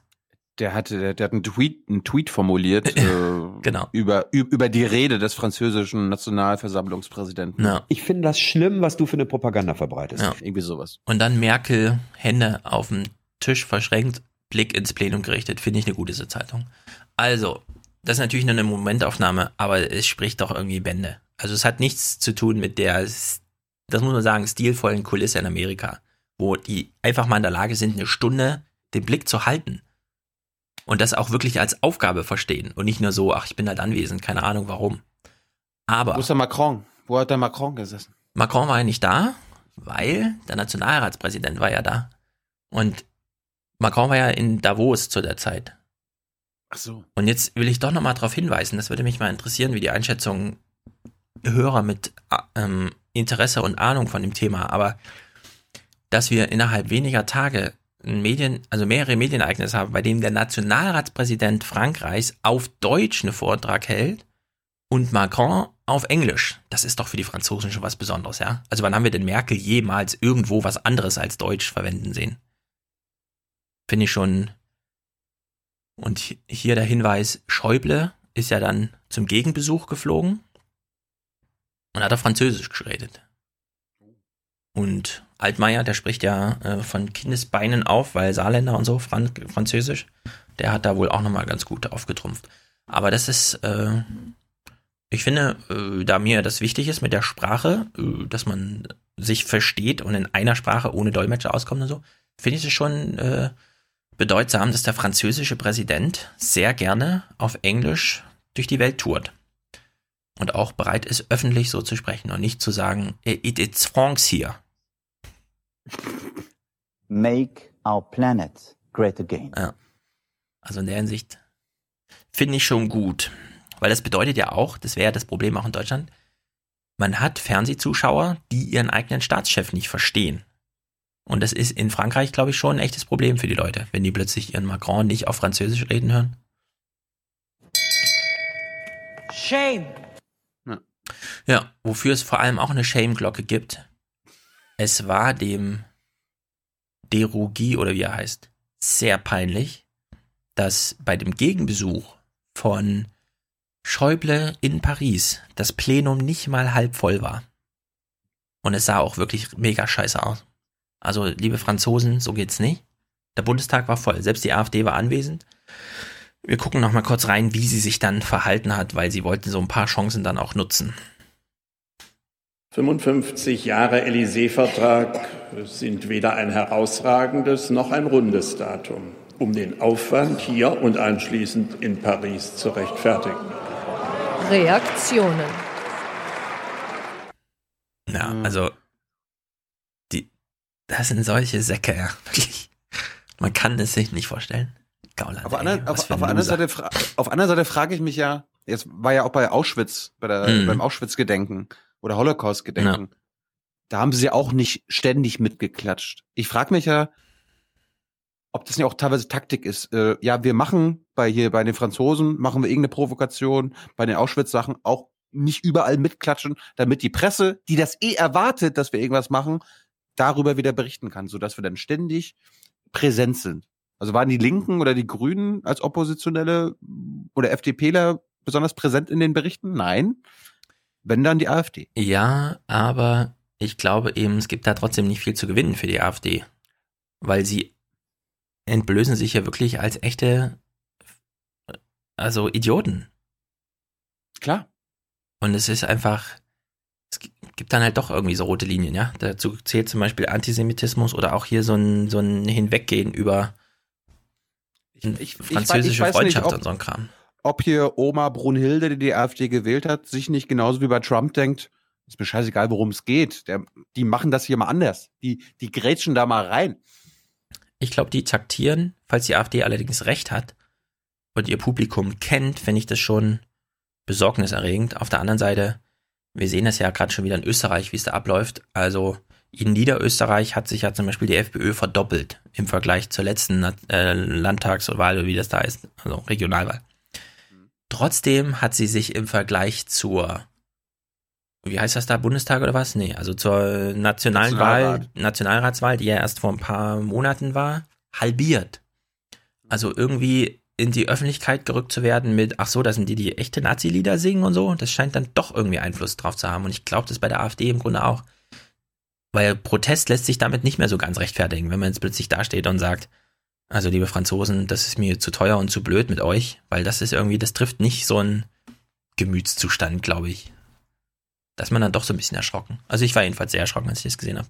Ich kann mir nicht vorstellen, dass irgendwelche Ossis Ich bin auch einer, an der Stelle sei das gesagt, dass irgendwelche Ossis hier raus noch sagen, da die, meine Unterstützung ist ihnen gewiss oder so, ja. Sondern das ist dann irgendwie auch schon blöde. Hat Gauland, hat Gauland sowas noch gesagt? Und wir sind stolz darauf, Deutsche zu sein. Oder hat er sich das gespart? Ja, also auf der einen Seite finde ich, wenn er sagt, das ist mir hier zu teuer. Deutschland ist ja auch ganz vieles zu teuer, was Frankreich so will. In der Maßgabe steckt da wieder so, so ein bisschen, also ich will nicht sagen ehrliches Argument, aber ein Argument in die richtige Richtung drin, das er sich allerdings nicht traut auszusprechen. Aber Du positiv war doch schon, dass er über die Franzosen nicht gesagt hat. Wir werden sie jagen. ja, das wäre es gewesen. Wir werden Frau Merkel oder so. wen auch immer Herr Macron. jagen. Und wir Jetzt. werden uns unser Land und unser Volk zurückholen. Die Franzosen. Wir werden uns unser Frankreich zurückholen. Ja, das wäre ein Witz gewesen. Na gut, es gab noch ein anderes gutes Thema. Die Seidenstraße. Ich habe mich sehr gefreut. Deswegen gucken wir das, weil ich es gut fand. Ähm, wir hatten auch viele Hinweise, weil zum Beispiel die, alle, alle, die hier involviert sind in die neue Seitenstraße, waren auch in Davos und haben da sehr freizügig drüber gesprochen. Es gibt Vorträge, habe ich allerdings noch nicht geguckt. Aber es wurde hier, heute Journal hat es irgendwie und so, liegt ja auch nicht aktuell auf dem Tisch, aber ist eben interessant. Also, was ist die Seidenstraße? Das ist der lange Weg von China bis nach, in dem Falle Duisburg. Man will ja die Sachen nicht länger mit dem Schiff irgendwie rumfahren. Ich habe hab jetzt gehört, Hm? ein Teil, eine neue Seidenstraße soll ja äh, nördlich Russlands verlaufen, ne? Ist das, ist das Ja, so? durch Russland. Also noch nördlicher als Russland geht ja nicht. Über das Polarmeer und so. Nee, nee, also die Seitenstraße ist eine reine Zugverbindung. Das ist gerade kein Schiff und kein Flugzeug, ist ganz wichtig. Gut, Weil dann, man dann, will dann, nicht. dann meine ich was anderes, aber die Chinesen und die Russen bauen gerade, äh, dass sie da über das Polarmeer schippern können. Ach so, ja, ja, also die bauen überall. Überall. Aber für Deutschland ist die Seidenstraße, also die Zugverbindung, ganz wichtig, weil sie eben den Schiffsverkehr ablösen soll. Und die Karen Mioska, äh, Ja, aber da, das, das wäre doch schädlich für die Umwelt, wenn wir keine Schiffe mehr. Äh, Ah, das können wir ja gleich mal besprechen. Oh. Also Karen Mioska moderiert, ich finde ein bisschen romantisiert, aber warum nicht? Wenn die Bilder da sind und die Leinwand auch.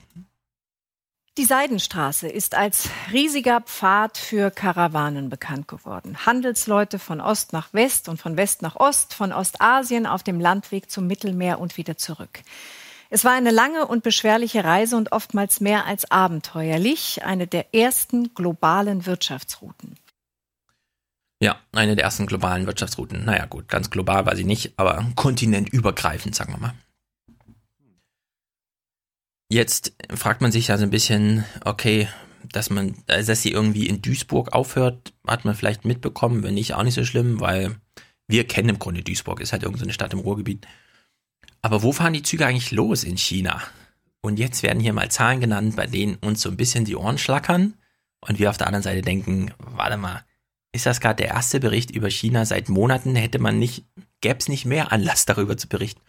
Also allein die Dimensionen, ja, sperrt die Ohren auf. Die Megastadt Chongqing ist so groß wie Österreich, hat aber mehr Einwohner, über 30 Millionen. Also in China gibt's eine Stadt, deren Namen haben wir noch nie gehört. Sie heißt Chongqing, Chongqing. Jumping. Und sie ist so groß wie Österreich von der Fläche und da leben aber nicht nur 9 Millionen wie in Österreich, sondern 30 Millionen Menschen. da fällt der Zug los, ja. Also das ist wirklich unfassbar. Wir hören mal weiter. Was gibt's über diese Stadt zu wissen? Weltweit kommt jedes dritte Notebook aus Chongqing. Was? Jedes dritte Notebook kommt aus dieser Stadt. Also unfassbare Zustände. Na gut. Äh, das ist also sehr viel. Das sind sehr viele Computer, sagen wir mal so, die da auf die Reise geschickt werden. Ja. Und jetzt wird 500 hier, pro Tag. Genau, und jetzt wird hier mal ein bisschen von so einem Manager gerechnet. Was heißt das? Schiffe, Flüge, überhaupt und so. Da ist vor allem der Zeitfaktor. Es dauert etwa 30 Tage auf dem Meer, drei bis fünf Tage mit dem Flugzeug. Luftfracht ist aber teuer. Die Seefracht ist zwar günstig, aber der Zug braucht nur zwölf Tage und der Preisunterschied zur Seefracht ist nicht so groß. Ja. Also der Zug könnte es genauso billig machen wie das Schiff, aber statt 30 Tagen 12 aktuell. Also die Züge, die jetzt losfahren, sind 12. Tage unterwegs und dann sind sie in Duisburg als großes Drehkreuz. Kann man natürlich auch noch woanders hinschicken. Fahren beispielsweise auch inzwischen aus 35 Städten in China los. Und das sind wahrscheinlich alles solche Metropolen. Also irgendwann könnte man auch Touristen wieder zurückschicken. Müsste man nur die Anhänger noch ein bisschen hübscher machen. Aber da ist äh, richtig viel los. Und warum sind es noch zwölf Tage? Es könnten nämlich auch acht Tage sein. In äh, Russland werden noch Breitspurbahnen, also werden Breitspurbahnen ein bisschen breiter als diese anderthalb Meter in Deutschland und dort in China benutzt. Deswegen müssen die noch zweimal während der Fahrt umgeladen werden. Kostet natürlich ewig viel Zeit, aber wir wissen auch, wenn die Chinesen eine Seitenstraße bauen wollen, dann bauen sie die auch und dann ist die in zwei Jahren fertig. Und dann Schiff 30 Tage, gleiche Kosten, Zug 8 Tage. Und bei 8 Tagen ist man sozusagen, da ist, verliert das Schiff dann äh, rapide an äh, Attraktivität. Hier wird nochmal kurz der zurückliegende Fünf-Jahres-Vergleich aufgemacht. Wenn das sich so weiter verhält die nächsten fünf Jahre, dann wissen wir ungefähr, in welche Richtung das geht. Aus China kommen, ziehen sich die Gleise Richtung Ural über Russland nach Europa, um schließlich Deutschland zu erreichen. Auf dieser und anderen Strecken beginnt die Bahn sich ihren wirtschaftlichen Weg zu bahnen, als Alternative zu Schiff und Flugzeug und mit wachsendem Erfolg. Fuhren 2013 noch ganze 80 Züge auf den Strecken, hat sich die Zahl zwei Jahre später schon verzehnfacht und 2017 zählte man bereits 3271 Eisenbahnen. Ja, wow. von 80 auf 3000, also das sind quasi 80 pro Woche statt im Jahr, innerhalb von fünf Jahren. Und die, die Strecke wurde da gerade sozusagen mal aufgemöbelt und so weiter. Jetzt ist sie irgendwie so halb fertig, bis auf diesen, dass man noch zweimal umladen muss und so. Aber wenn die jetzt eine neue, ein neues Gleisbett und alles bauen, dann können die da irgendwie alle fünf Minuten einen Zug drüber schicken und so, ja. Also, das ist irgendwie, ich frage mich auch so ein bisschen, gerade auch mit diesem Amazon. Ich habe es ja schon mal gesagt, Amazon, das Tolle an Amazon ist ja, dass einem so ein bisschen egal sein kann, wo das Zeug herkommt. Und da hat ja Jeff Bezos sozusagen, das ist ja die Goldgrube, dass man jetzt Sachen in China bestellt und sich trotzdem auf den Kundendienst verlassen kann, ja. Das hat ja Amazon erst ermöglicht. Und wenn man dann sagt, okay, ich bestelle mir mal hier die China Gadgets und so, ja, wie bei Mincorrect, und man lässt sie sich wirklich direkt aus China liefern. Die sind dann eine Woche später da. Und es kostet genau ähm, ein Euro Porto oder so, ja. Ein Euro. Das ist dann alles möglich. Und zwar auf Masse, nicht durch dieses. Es gibt ja jetzt so ein Briefpostabkommen mit China, dass die relativ billig hin und her geschickt werden, aber das ist dann einfach mit Ware. Also du hast irgendwie einen Beamer, den kannst du bei Mediamarkt kaufen für, was weiß ich, 500 oder halt für 150 Euro in China kostet dann aber halt vier Tage Lieferkosten, äh, Lieferzeit, ja.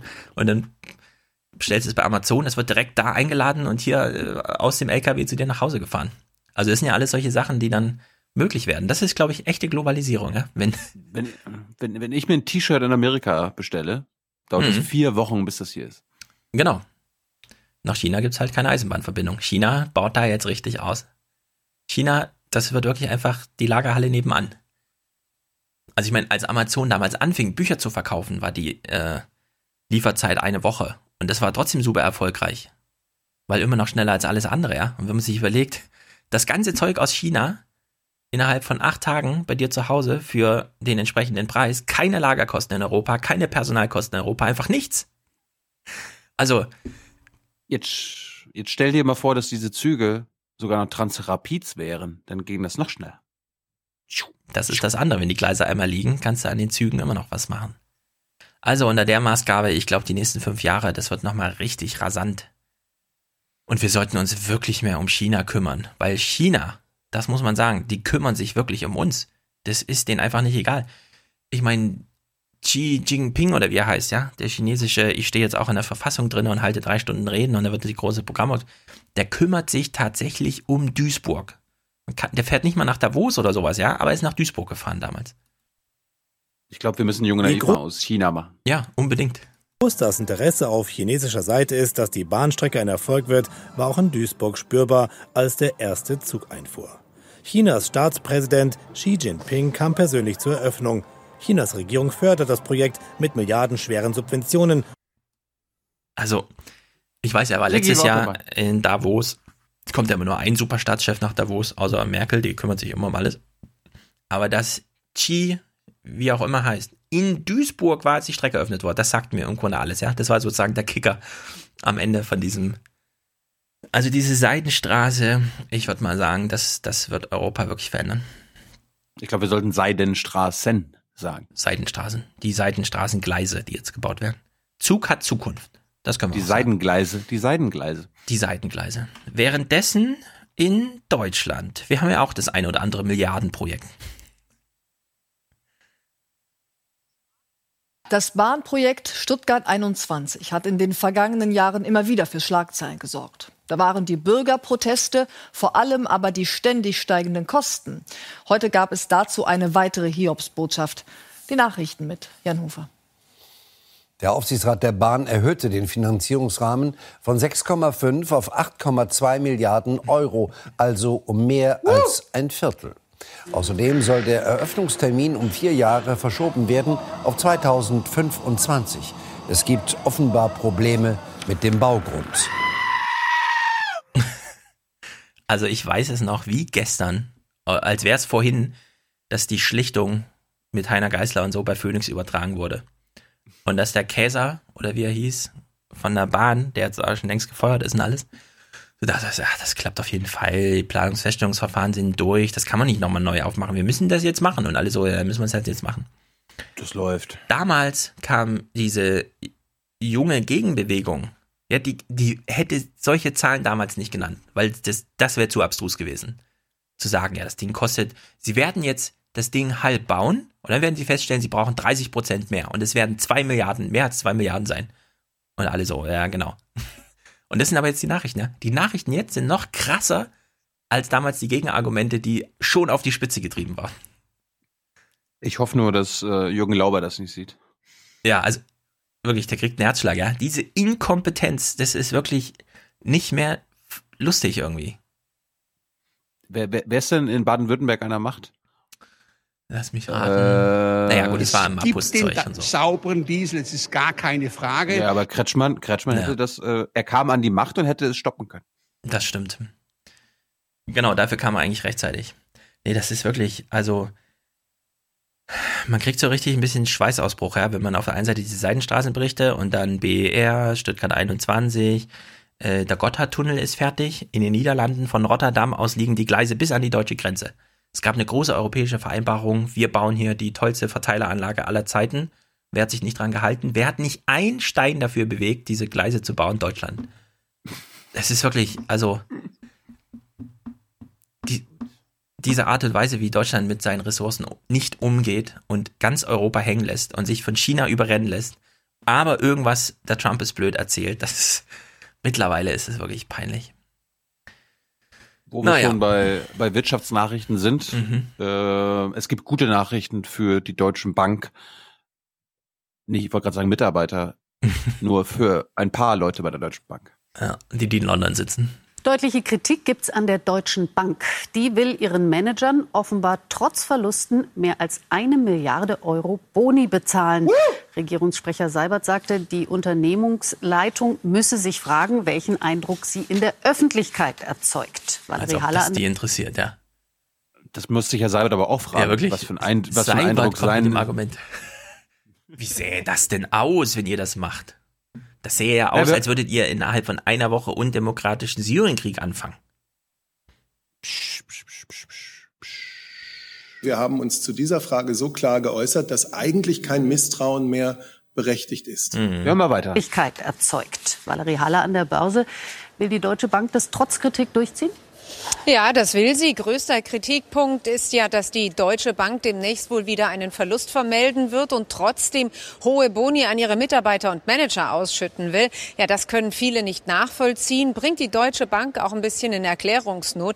Ja, wir haben mit der Deutschen Bank gesprochen und so begründet sie die Boni. Die Deutsche Bank hat Gesamtausgaben jedes Jahr jenseits der 20 Milliarden Euro.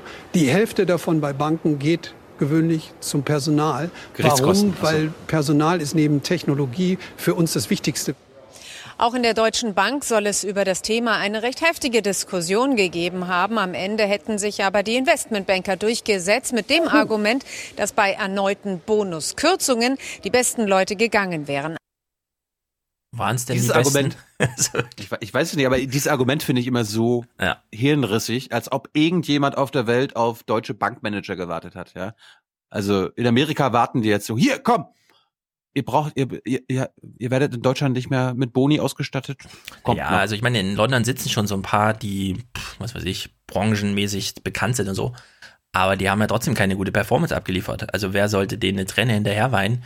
Die Deutsche Bank hat eher so die Besorgnis, dass denen das Geschäft dann komplett flöten geht, was das angeht. Aber eben fragt man sich, ja, und muss man halt zusammenstreichen, wenn es eh nicht funktioniert. Ich meine, die haben alle ein, ein gemeinschaftliches Minus erwirtschaftet. Es ist ja nicht mal so, dass die da irgendwie ihre Boni selbst erarbeiten, sondern das ist nur noch Querfinanzierung. Aber willst du, Stefan Schulz, willst du, dass diese guten Leute bei der Deutschen Bank wegziehen?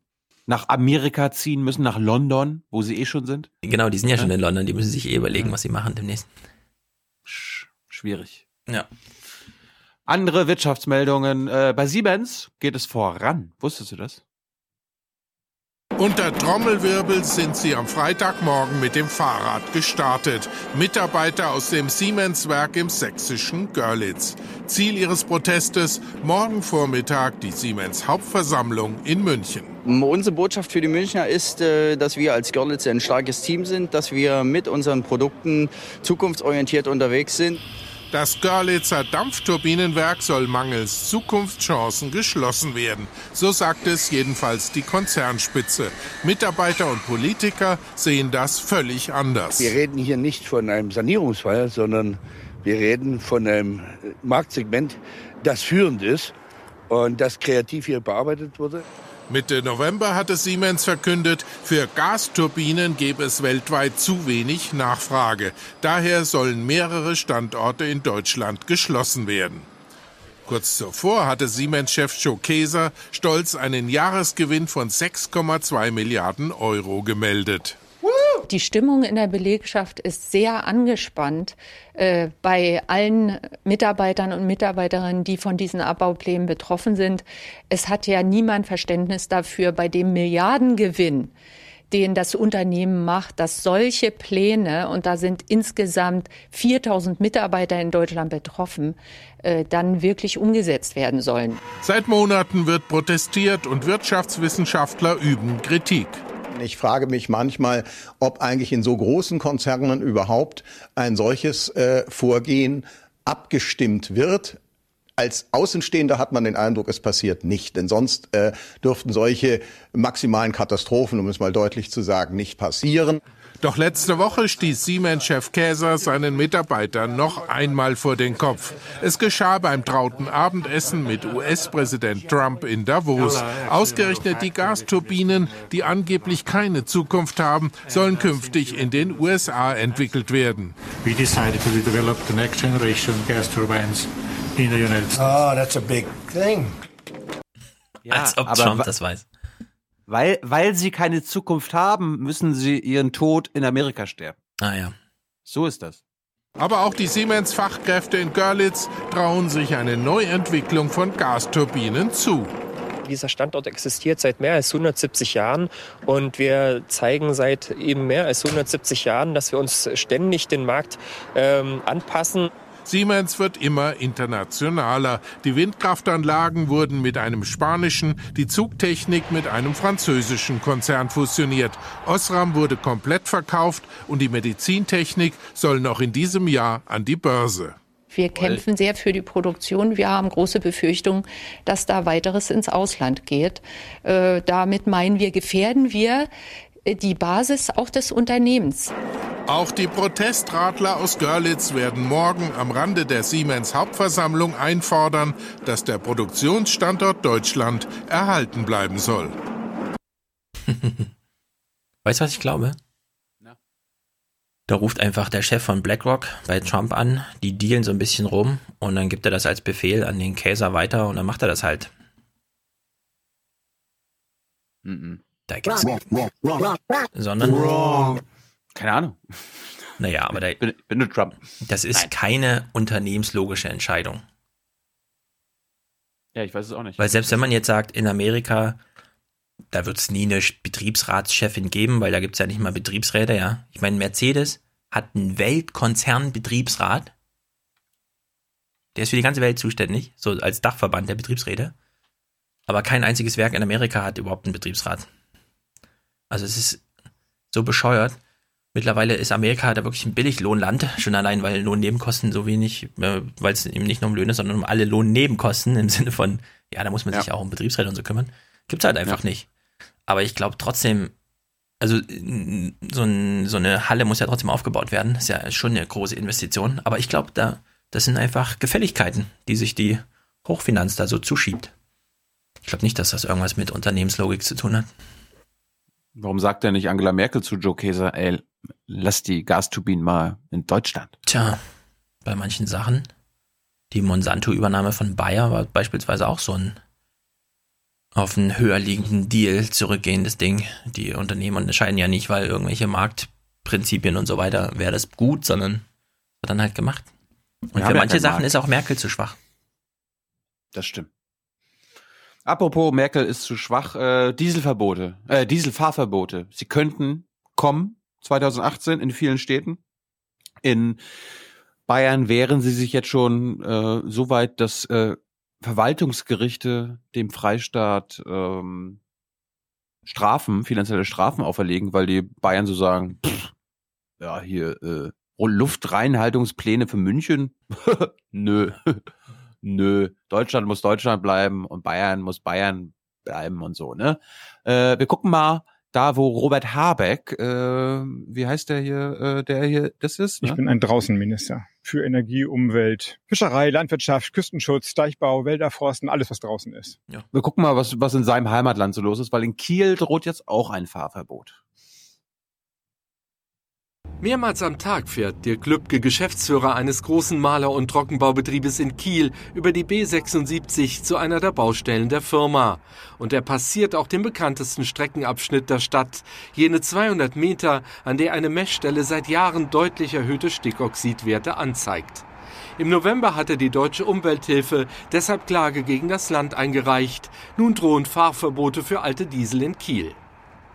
Für uns äh, würde es bedeuten, dass äh, einzelne äh, Bereiche einfach nicht mehr zu den Baustellen oder zu den Arbeitsstellen kommen können, also mit den Fahrzeugen. Wir haben jetzt nicht so eine ganz alte Flotte, aber es sind natürlich ein paar Fahrzeuge dabei, die, die sofort umgerüstet werden müssen. Ich finde gut, dass zuerst ein Opfer dieser Fahrverbote zu Wort kommt mhm. und nicht ein Befürworter oder ein Richter oder einer von der Umwelthilfe. Ein Opfer der und Luftverschmutzung die Hälfte der 50 Fahrzeuge der Firma müsse bei einem Dieselfahrverbot wohl schnell ersetzt werden, sagt Dirk Lübke. Ein weiteres Problem, seine Mitarbeiter, fast alle Pendler, müssen über das Nadelöhr B76. Und natürlich auch jene Lkw, die auf den Fähren aus Skandinavien in Kiel ankommen. Die sauberen Fähren. Bei einem Fahrverbot befürchten nun viele ein Verkehrschaos an der Förde, auch weil es nur begrenzt Ausweichrouten gibt. Doch um die deutlich erhöhten Stickoxidwerte an der B76 zu senken, seien Dieselfahrverbote nach wie vor das wirksamste Mittel, so die deutsche Umwelthilfe. Je früher Propaganda. Kiel diese Fahrverbote ausspricht, desto leichter wird das Erreichen der Jahresmittelwerte für Stickstoffdioxid äh, im Jahr 2018 werden. Also je später sie einfach damit beginnen, desto drastischer müssen die Verkehrssperrungen ausfallen. In Kiel will man genau das verhindern und plant ein Bündel von Maßnahmen zur Schadstoffreduzierung. Mehr Fahrradwege, neue Hybridbusse sofort und Elektrobusse ab 2019. Der Oberbürgermeister ist sicher, so Fahrverbote vor Gericht verhindern zu können. Nach heutiger Erkenntnis und Überzeugung äh, wäre eben ein rigides Fahrverbot absolut unverhältnismäßig. Und dabei geht es eben nicht nur um die Wirtschaft und den Verkehr, sondern auch um den Gesundheitsschutz selbst. Denn was bringt es, äh, wenn ich auf Ausweichstrecken, die fünf, sechs Mal so lang sind wie die Strecke, um die es geht, wir dann auf einmal über den Grenzwerten liegen? Äh, dann haben wir das Kind mit dem Bade ausgeschüttet. Bei einem Fahrverbot wird es noch mehr Verkehr und Abgase in der Stadt geben, sagt Taxifahrer Norbert May, der sich gerade ein schadstoffarmes Dieselfahrzeug mit Euro 6 Norm gekauft hat. Wenn da äh, ein Fahrverbot tatsächlich käme oder Umleitungsstrecken gewaltiger Art, dann ist das Chaos in Kiel perfekt und das geht ans Portemonnaie der Taxifahrgäste, weil das Taxameter läuft und äh, die Gäste zahlen dann eben halt den notwendig gewordenen Umweg. Im Berufsverkehr wird es dann wieder richtig voll auf der B76. Pendler und Handwerker wollen nach Hause und passieren das 200 Meter lange Nadelöhr mit der schlechtesten Luft in Kiel. Ich frage mich ja, warum der Taxifahrer da warnend äh, zu Wort kommt. Er sollte doch dann nach seinen eigenen Worten der Profiteur sein. Ja, er glaubt ja an seine eigenen Worte nicht. Ah. Weil natürlich steigt niemand ins Taxi, um Umwege irgendwo hinzufahren. Ah, stimmt auch wieder. Aber das wird jetzt alles, das wird jetzt alles gut. Aber das Mhm. Wichtigste, das Wichtigste ist ja wirklich, je länger sie die Fahrverbote herauszögern, desto drastischer werden sie. Und das werden wir, irgendwo in Deutschland werden wir das erleben. Ja, es sind 70 laufende Verfahren in 70 Kommunen. Also, ich weiß nicht genau, worauf alle da warten. Und Seehofer mit seinem äh, Wir regieren. Die größte Luftnummer aller Zeiten von ihm, glaube ich. Ja, so machen sie es in Bayern, machen sie es jedenfalls so. Kann er ja nicht. Wenn die Gerichte sagen, sagen die Gerichte. Ja, noch, noch ähm, machen sie hier Geldstrafen, 4000 Euro. ja, ja, aber 8000. wenn das nicht reicht, entscheiden die Gerichte. Und dann kann er regieren wollen, so viel er will. Das ist dann wie auf der Brücke der Raumschiff Enterprise. Wenn es hart auf hart kommt, hat der Arzt das letzte Wort. Das stimmt. Und nicht der Kapitän. Ein letztes Thema noch. Ich weiß, du hast hier Pens in Nahost. Äh, Ich habe auch jemanden in Nahost. Ja, gu- Ich dachte, das ist eine gute Verbindung. Also. Äh, weißt du, wer Bundespräsident ist in Deutschland? Äh, Steinmeier, ich lasse Kurnas im Gitmol liegen. Steinmeier, Walter, Frank? Frank Walter? Ja, ja, aber hör mal mit deiner. Ach so, ja, hier stimmt, ne? Der hier. Äh, Das ist Frank-Walter Meyer. Frank Walter Meier, genau. Kann ich nur sagen, das ist Kinderglaube, das ist nicht in Ordnung. gut, da bin ich drauf gekommen. Wolltest du mir gerade Propaganda unterstellen, oder was? Nein. Achso. Oh, wollte ja darauf hinaus- Bundespräsidentenkritik ah, ist natürlich auch nicht gut. Ich wollte nur darauf hinaus, es gibt ihn noch. Ja, wir haben ihn ja in den Ach letzten so, Monaten, ja, stimmt. außer da- dass er mal irgendwie Martin dazu ermutigt hat, doch mal eine GroKo zu machen. Also von, äh, wie heißt er denn jetzt? Steinmeier. Haben wir Meier. doch Frank-Walter Meier. Von, von, von Frank-Walter Meier haben wir so wenig gehört. Aber er war jetzt mal auf Reisen. Oh. Rate mal, wo, rate mal, wo er hingereist ist. Er war auf seiner Länderreise und hat das Saarland besucht. Fast. Da fährt eine Kolonne von schwarzen Limousinen vor, deutsche Besucher in dicken gepanzerten Autos, um zu sehen, wie rund 36.000 syrische Flüchtlinge unter ärmlichsten Verhältnissen hausen. Der Kontrast könnte kaum größer sein. Zwei Welten prallen aufeinander. Heute Morgen Besuch des Bundespräsidenten im zweitgrößten Flüchtlingscamp Jordaniens in Al-Asrak. Er ist schon cool, ne? Ohne Krawatte und so. Ja, aber ich überlege mir wirklich, wie fühlt sich das denn an, wenn du mit so einem, also als Bundespräsident, wo du jeden Tag so ein, was weiß ich, Budget durchklopst und so. Und dann bist du plötzlich da, guckst du das an, geht das überhaupt? Was glaubst du, was glaubst du, was macht er jetzt? Also hat er den, hat er den syrischen Flüchtlingen gedankt, dass sie nicht nach Deutschland kommen? Beziehungsweise Ja, das wäre doch so- angemessen. Sorry, sorry, dass wir eure Familie nicht, nicht nachholen genau, und so. genau. Wir schauen mal. Die Kinder jedoch nahmen es als willkommene Abwechslung im sonst oft eintönigen Lagerleben. Und die Erwachsenen, sie sind dankbar, dass die Deutschen viel Geld geben dafür, dass sie Oh. hier nahe ihrer Heimat bleiben können. Ach.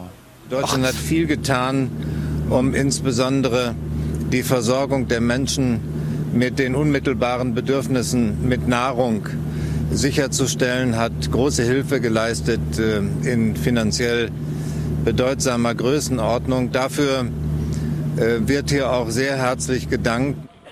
Die Versorgung hier ist zwar wesentlich besser als in Zatari, dem größten Camp in Jordanien. Hier gibt es fünf Schulen und mehrere Krankenhäuser, aber die Unterkünfte sind beengt. In diesem Zimmer leben bis zu sechs Personen. Im Sommer ist es in den Wellblechhütten unerträglich heiß. Aber immerhin, der Supermarkt ist prall gefüllt. Jeder Flüchtling erhält umgerechnet 24 Euro pro Monat auf eine Geldkarte. An der Kasse werden die Augen gescannt und dann der entsprechende Betrag dem registrierten Flüchtling zugeordnet und vom Guthaben abgebucht. Sachleistungen statt Geld auf die Hand ohne große Bürokratie.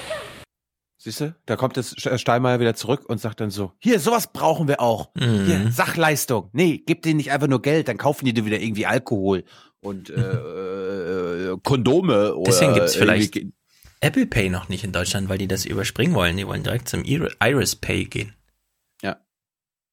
Ich, ich, ich, ich hätte es ja gut gefunden, wenn Steinmeier sich da auch registriert hätte mit seiner Iris Mhm. und sagen, ich bin mit euch solidarisch und so. Ja. Ich möchte jetzt hier auch mal einen Blumenkohl einkaufen. Na, wir hören mal weiter.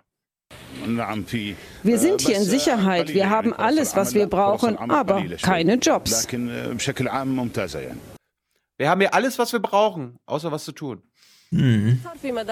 Es gibt Schulen für die Kinder, genug zu essen, aber leider eben zu wenig Jobs. Wenn es möglich wäre, würde doch jeder von uns gerne in die Heimat zurückkehren. Doch solange das nicht geht, versucht man mit deutschem Geld den Flüchtlingen das Leben hier zu erleichtern, damit sie bleiben. Aber längst nicht überall sieht es so gut aus wie in diesem Vorzeigeraum für den Bundespräsidenten. Nach offiziellen. Angaben hat Jordanien 650.000 syrische Flüchtlinge aufgenommen, prozentual wesentlich mehr als Deutschland oder Europa. Inoffiziell sollen es insgesamt über eine Million sein, Flüchtlinge, die teils unter schlimmsten Bedingungen hausen. Wir dürfen ja nicht vergessen, es sind keine hochentwickelten, reichen Länder wie äh, in Mittel- und Westeuropa, sondern Jordanien gehört selbst zu den ärmsten Ländern der Erde, insbesondere den wasserärmsten Ländern der Erde. Am Nachmittag traf der Bundespräsident im Libanon ein, der zweiten Station seiner Nahostreise. Auch hier wurden wesentlich mehr syrische Flüchtlinge pro Kopf aufgenommen als in Deutschland. Zwei Länder, die dazu beitragen, dass nicht noch mehr Flüchtlinge nach Deutschland kommen. Mit seinem Besuch stärkt Steinmeier ihnen demonstrativ den Rücken, macht Flüchtlingspolitik auf seine Art, während in Berlin über das Thema Migration derzeit noch diskutiert und gestritten wird. Also als der Bericht losging, bevor das sich jetzt so gedreht hatte und es so hieß, ja, hier kümmert sich Deutschland darum, dass die Flüchtlinge nahe ihrer Heimat bleiben können, hätte ich echt Stimmt. fast gewartet darauf, dass ein O-Ton kommt von so einer Frau, die sagt, lieber Herr Steinmeier, vielen Dank, dass ich nicht nach Deutschland muss. Ich habe hier eine wunderschöne Wellblechhütte. Und liebe Hörer, ich würde das gerne mal durchrechnen. Also die haben ja, wie viel, wie viel leben da? 30.000 oder was? Was haben sie gesagt? 7.000? Die Zahl wurde ja genannt, ne? Und jeder von denen hat 24 Euro im Monat. Ich würde gern wissen, haben alle Menschen dort weniger Geld zur Verfügung als der Bundespräsident im Monat? Uh. Weil ich glaube, das ist weniger. 24 Mal, ich meine, das Bundespräsidialamt, das macht ja irgendwie in Größenordnung zehnmal mehr aus. Und das ist nur ein Schloss in Berlin mit einem schönen Rasen und so. Er sieht auch ganz schön fettig aus. Ja, das auch. Er ist halt sehr angegriffen von der Situation. Ja. Ich bin frustriert, ich bin genervt, ich bin empört. Ja, und diese Wärme und so. Danke, danke, lieber Libanon, dass ihr unsere, äh, unsere Flüchtlinge behaust. Äh, danke, Jordanien, dass ihr unseren Job macht hier. Äh, wir, wir können die ja nicht aufnehmen hier. Frank-Walter Meyer ist der Beste. Sag uns noch Pence, komm. Ja, also bei Pence fand ich nur witzig, dass die Kamerabilder immer so scheiße aussehen. Wenn man entweder will, dass sie scheiße aussehen oder weil die da keine gute Kameratechnik haben oder was. Also Pence war ja in Israel. Und was soll man sagen? Der Besuch war ein voller Erfolg. Gleich zu Beginn demonstrieren arabische Abgeordnete gegen den Besuch. Die große Mehrheit der Knesset aber quittiert Pence Rede immer wieder mit Standing Ovations. Stell dir mal vor, du bist irgendwo zu Besuch, hältst eine Rede im Parlament und wegen dir gibt es erstmal eine Schlägerei. das ist doch wirklich, also. Und das ist halt dieses Bild, habe ich gerade mal als Standbild. Das sieht aus, als wäre Pence aus so einer Doku von diesem Adam Curtis oder so, von vor Ja. 40 Jahren. Ja. Ganz spooky irgendwie. Naja, es war halt eine Feierstunde für die tolle Entscheidung. Die US-Botschaft geht jetzt nach Jerusalem und wir erkennen Jerusalem an als die Hauptstadt und so weiter. Pipapo. Allerdings gab es dann, dann doch nochmal eine Einschränkung. Die ist ganz interessant zu wissen, glaube ich. Pence hat dafür jahrelang in den USA geworben, betont aber auch, als der Präsident seine Entscheidung verkündet hat, rief er alle Parteien dazu auf, den Status quo der heiligen Städten inklusive des Tempelbergs, den die Muslime Haram al-Sharif nennen, nicht zu verändern. Auch wie nett. Ja, das letzte Mal, als wir das besprochen hatten mit Hans Jessen, hatten wir ja noch festgestellt, naja, außer dass da jetzt ein Klingelschild geändert wird, ist ja nicht viel mehr.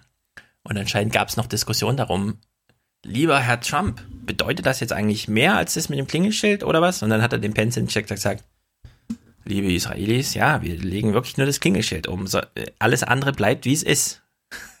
Vor allem die wichtigste Frage, wem gehören jetzt die heiligen Städten, Tempelberg und so? Das ist wie vorher. Also unter der Maßgabe ist das wirklich, wo wir vorhin angefangen haben, Trump hält eine Rede, stellt irgendwie, sagt irgendwie, Gitmo bleibt offen und wir stellen fest, warte mal, hat das nicht Obama geschlossen? Nee, hat er nicht, hat er einfach nur in seiner ersten State of the Union gesagt. und ja, Politiker reden halt. Und die Chinesen bauen Eisenbahnlinien. Naja. Ich habe noch, ich hab noch mal einen Clip, äh, weil das ist mir nur aufgefallen in den Nachrichten, weil ich mit Fratscher geredet hatte, weil der meinte ja, ne, wir brauchen mhm. Chancengerechtigkeit, mhm. gerade in der Bildung. Mhm. Und da geht's offenbar mittlerweile voran in Deutschland. Still werden, zur Ruhe kommen, dann geht es los. Okay, guten Morgen zusammen. Unterricht an der Gesamtschule Höscheid in Solingen. Die Klassen sind bewusst sozial durchmischt. Arbeiterkinder, Bildungsbürgertum, sozial benachteiligte und sozial besser gestellte Kinder. Heterogenität ist eine große Chance. Die Vielfalt bereichert sich eben. Ähm, der eine ist dann halt in einem Bereich gut und ist dann in der nächsten Situation derjenige, dem geholfen wird. Und das macht, glaube ich, gerade eben diese Vielfalt aus. Soziale Mischung, laut der Sonderauswertung der PISA-Studie einer der Wege, um sozial benachteiligte Kinder in der Schule erfolgreicher zu machen. 2006 brachten nur 25 Prozent. Ja, aber die sozial bevorteilten Kinder werden mhm. doch benachteiligt dann dadurch, oder nicht? Stimmt. Da ziehen die sozial Benachteiligten sie ja runter. Das ist schlimm. Der sozial benachteiligten Schüler solide PISA-Leistungen. 2015 waren es über 32 Prozent. Vielfalt in den Klassen, gegenseitiges Helfen, das ist laut OECD das eine, das andere das Schulklima. Wir sehen sehr deutlich dort, wo Schüler sich durch ihre Lehrkräfte gut verstanden, gut betreut fühlen, wo im Unterricht nicht viel Zeit verloren geht mit, äh, mit Unruhe und so weiter. Dort ist der Anteil von Schülern, die im Grunde trotz sozialer Benachteiligung groß, gute Bildungsleistungen erreichen, höher geworden. Deutschland erntet nun die Früchte der Reformen, sagt die OECD. Weniger Schulformen, Einführung des Ganztagsunterrichts, mehr Spielraum, um den Einzelnen zu fördern.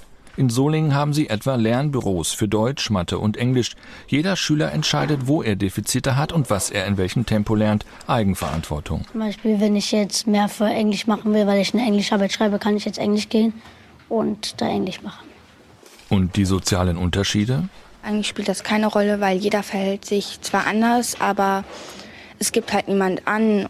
Schöne neue Schule, die Vielfalt berücksichtigt, was aber laut OECD nicht zu Lasten der besseren Schüler geht. Was? Äh, Fahrschuleffekt, weißt du? Alle steigen ein, alle fahren hoch. Ich. Crazy. Ja, also, es ist schon spät und so. Ich will jetzt keine Verschwörungstheorie aufmachen, aber. Los eine, komm. Damals, als die PISA, als die erste PISA-Studie kam, da gab es ja in Deutschland den PISA-Schock, weil alle feststellten, warte mal, was, wir sind so schlecht. Und die Skandinavier waren ja total gut. Und jetzt ist schon ein bisschen Zeit ins Land gegangen. Politiker haben geredet und Sachen entschieden. Plötzlich ist Skandinavien nicht mehr so gut. Und die Länder, die vorher kritisiert wurden, stehen plötzlich ein bisschen besser da. Und das soll jetzt wirklich darauf zurückzuführen sein, dass irgendwas besser wurde. Ich würde einmal den, die Methodik PISA-Test äh, eines genauen sagen, Blickes unterziehen. Weil ich glaube nicht, dass die Skandinavier schlechter geworden sind die letzten Jahre. Vielleicht, vielleicht wissen unsere Hörer das ja. Finnland hat das ja immer geführt und dann plötzlich abgeschmiert und alle so, äh, was und so. Und dann gab es erst wo, Erklärung, wo, wo, weil Nokia nicht mehr da ist. Klar. Wo, wo, haben, wo haben die Finnen ihr Bildungssystem her? Ach, die alte Geschichte. Egal. Für Europa, für Deutschland. Das ist die Ostalgie, die sich jetzt hier Bahn bricht, aber der Podcast ist zu Ende. Als Audiokommentar hören wir den kleinen Prinzen. Der geht mir zwar ziemlich auf den Sack, aber es ist halt der einzige, der einen geschickt hat. Das ist nur einer, das ist ja, das ist ja, ja negativ. Ja, es gab noch einen anderen zur Organspende, aber da er anfängt mit, ich habe gerade 263 gehört und so, habe ich gedacht, okay. Kennen wir Leute, schon. Das geht so. Leute, das geht so nicht. Wir brauchen mehr äh, Audiokommentare. Ja, also This is unacceptable! Organspende-Sache ja. haben wir ja vorhin geklärt. Mhm. Kleiner Prinz zur Debattenkultur. Ich würde sagen, wir hören uns das einfach an. Ich mache mir das nicht zu eigen. Ich verstehe auch nicht genau, was er will. Irgendwas ist mit Emotion. Das Einzige, was ich, ihr könnt mal überprüfen, ob er das gleiche hört wie ich, nämlich Es geht los mit, das ist doch gut, wenn Leute emotional debattieren.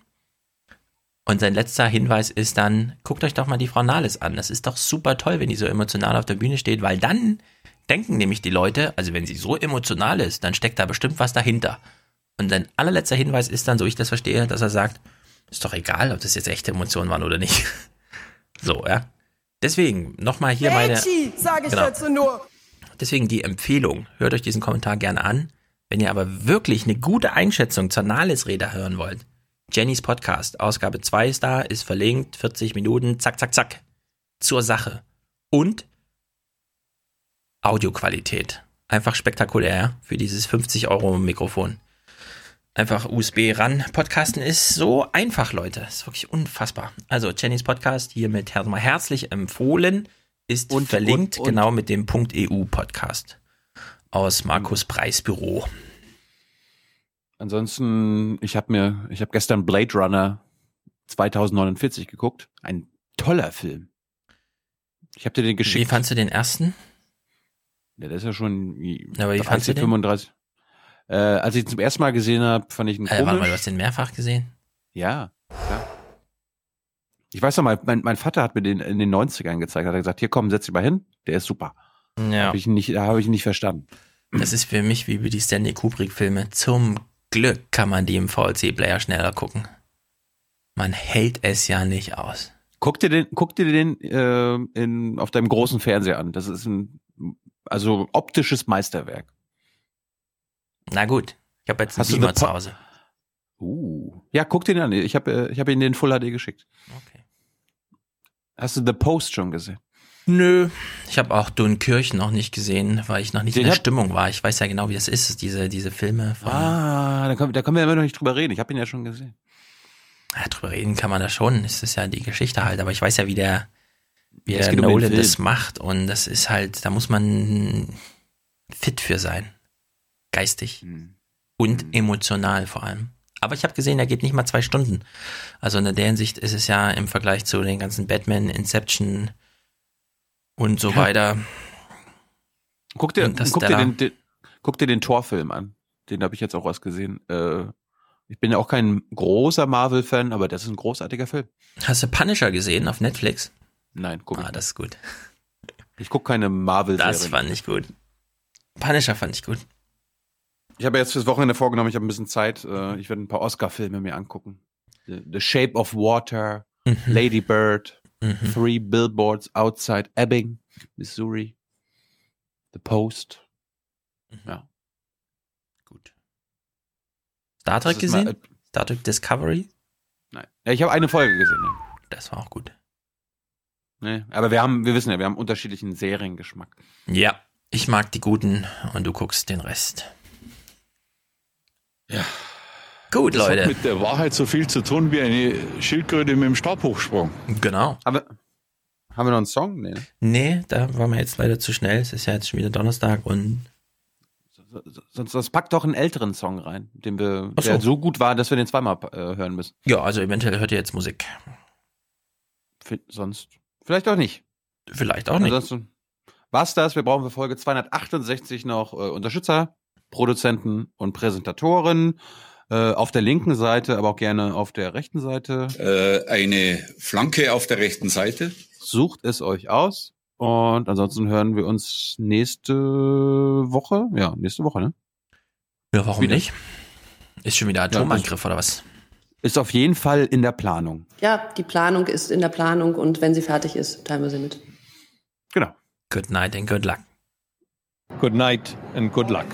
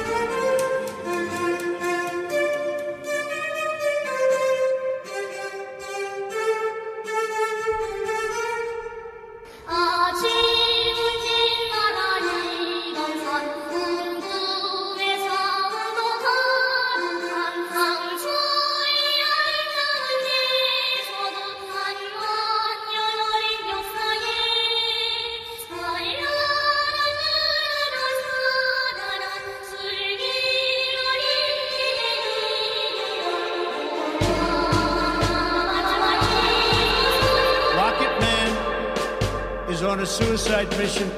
Rocket Man is on a suicide mission.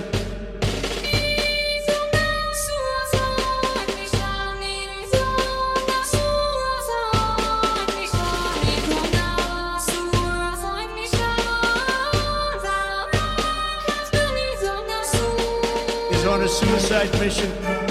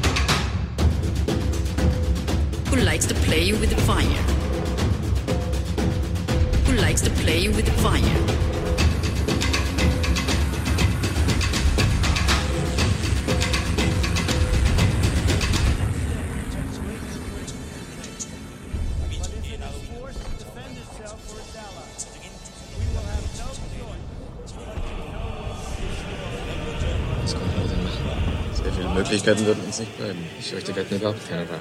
Es gibt nicht eine Funktion bei diesem Unternehmen, die nicht unter seiner Kontrolle steht. Wenn er sicher weiß, dass er fehlerhaft arbeitet, bleibt uns bloß ein Ausweg, ihn abzuschalten. Wir müssten seine höheren Gehirnfunktionen abschalten, ohne die rein automatischen und regulativen Systeme zu unterbrechen. Ich weiß nicht, wie er darauf reagieren würde.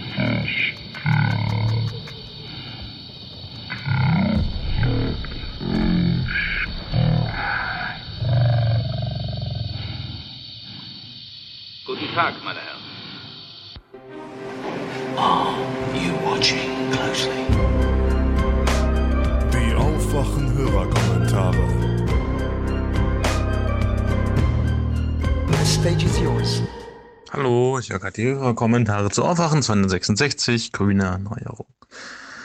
Ich bin, glaube ich, bei dem vorletzten Kommentar angekommen. Jetzt gibt es so eine wunderschöne Stilkritik. Ja, braucht mehr Argumente, ein bisschen Utopie natürlich, aber weniger Argumente.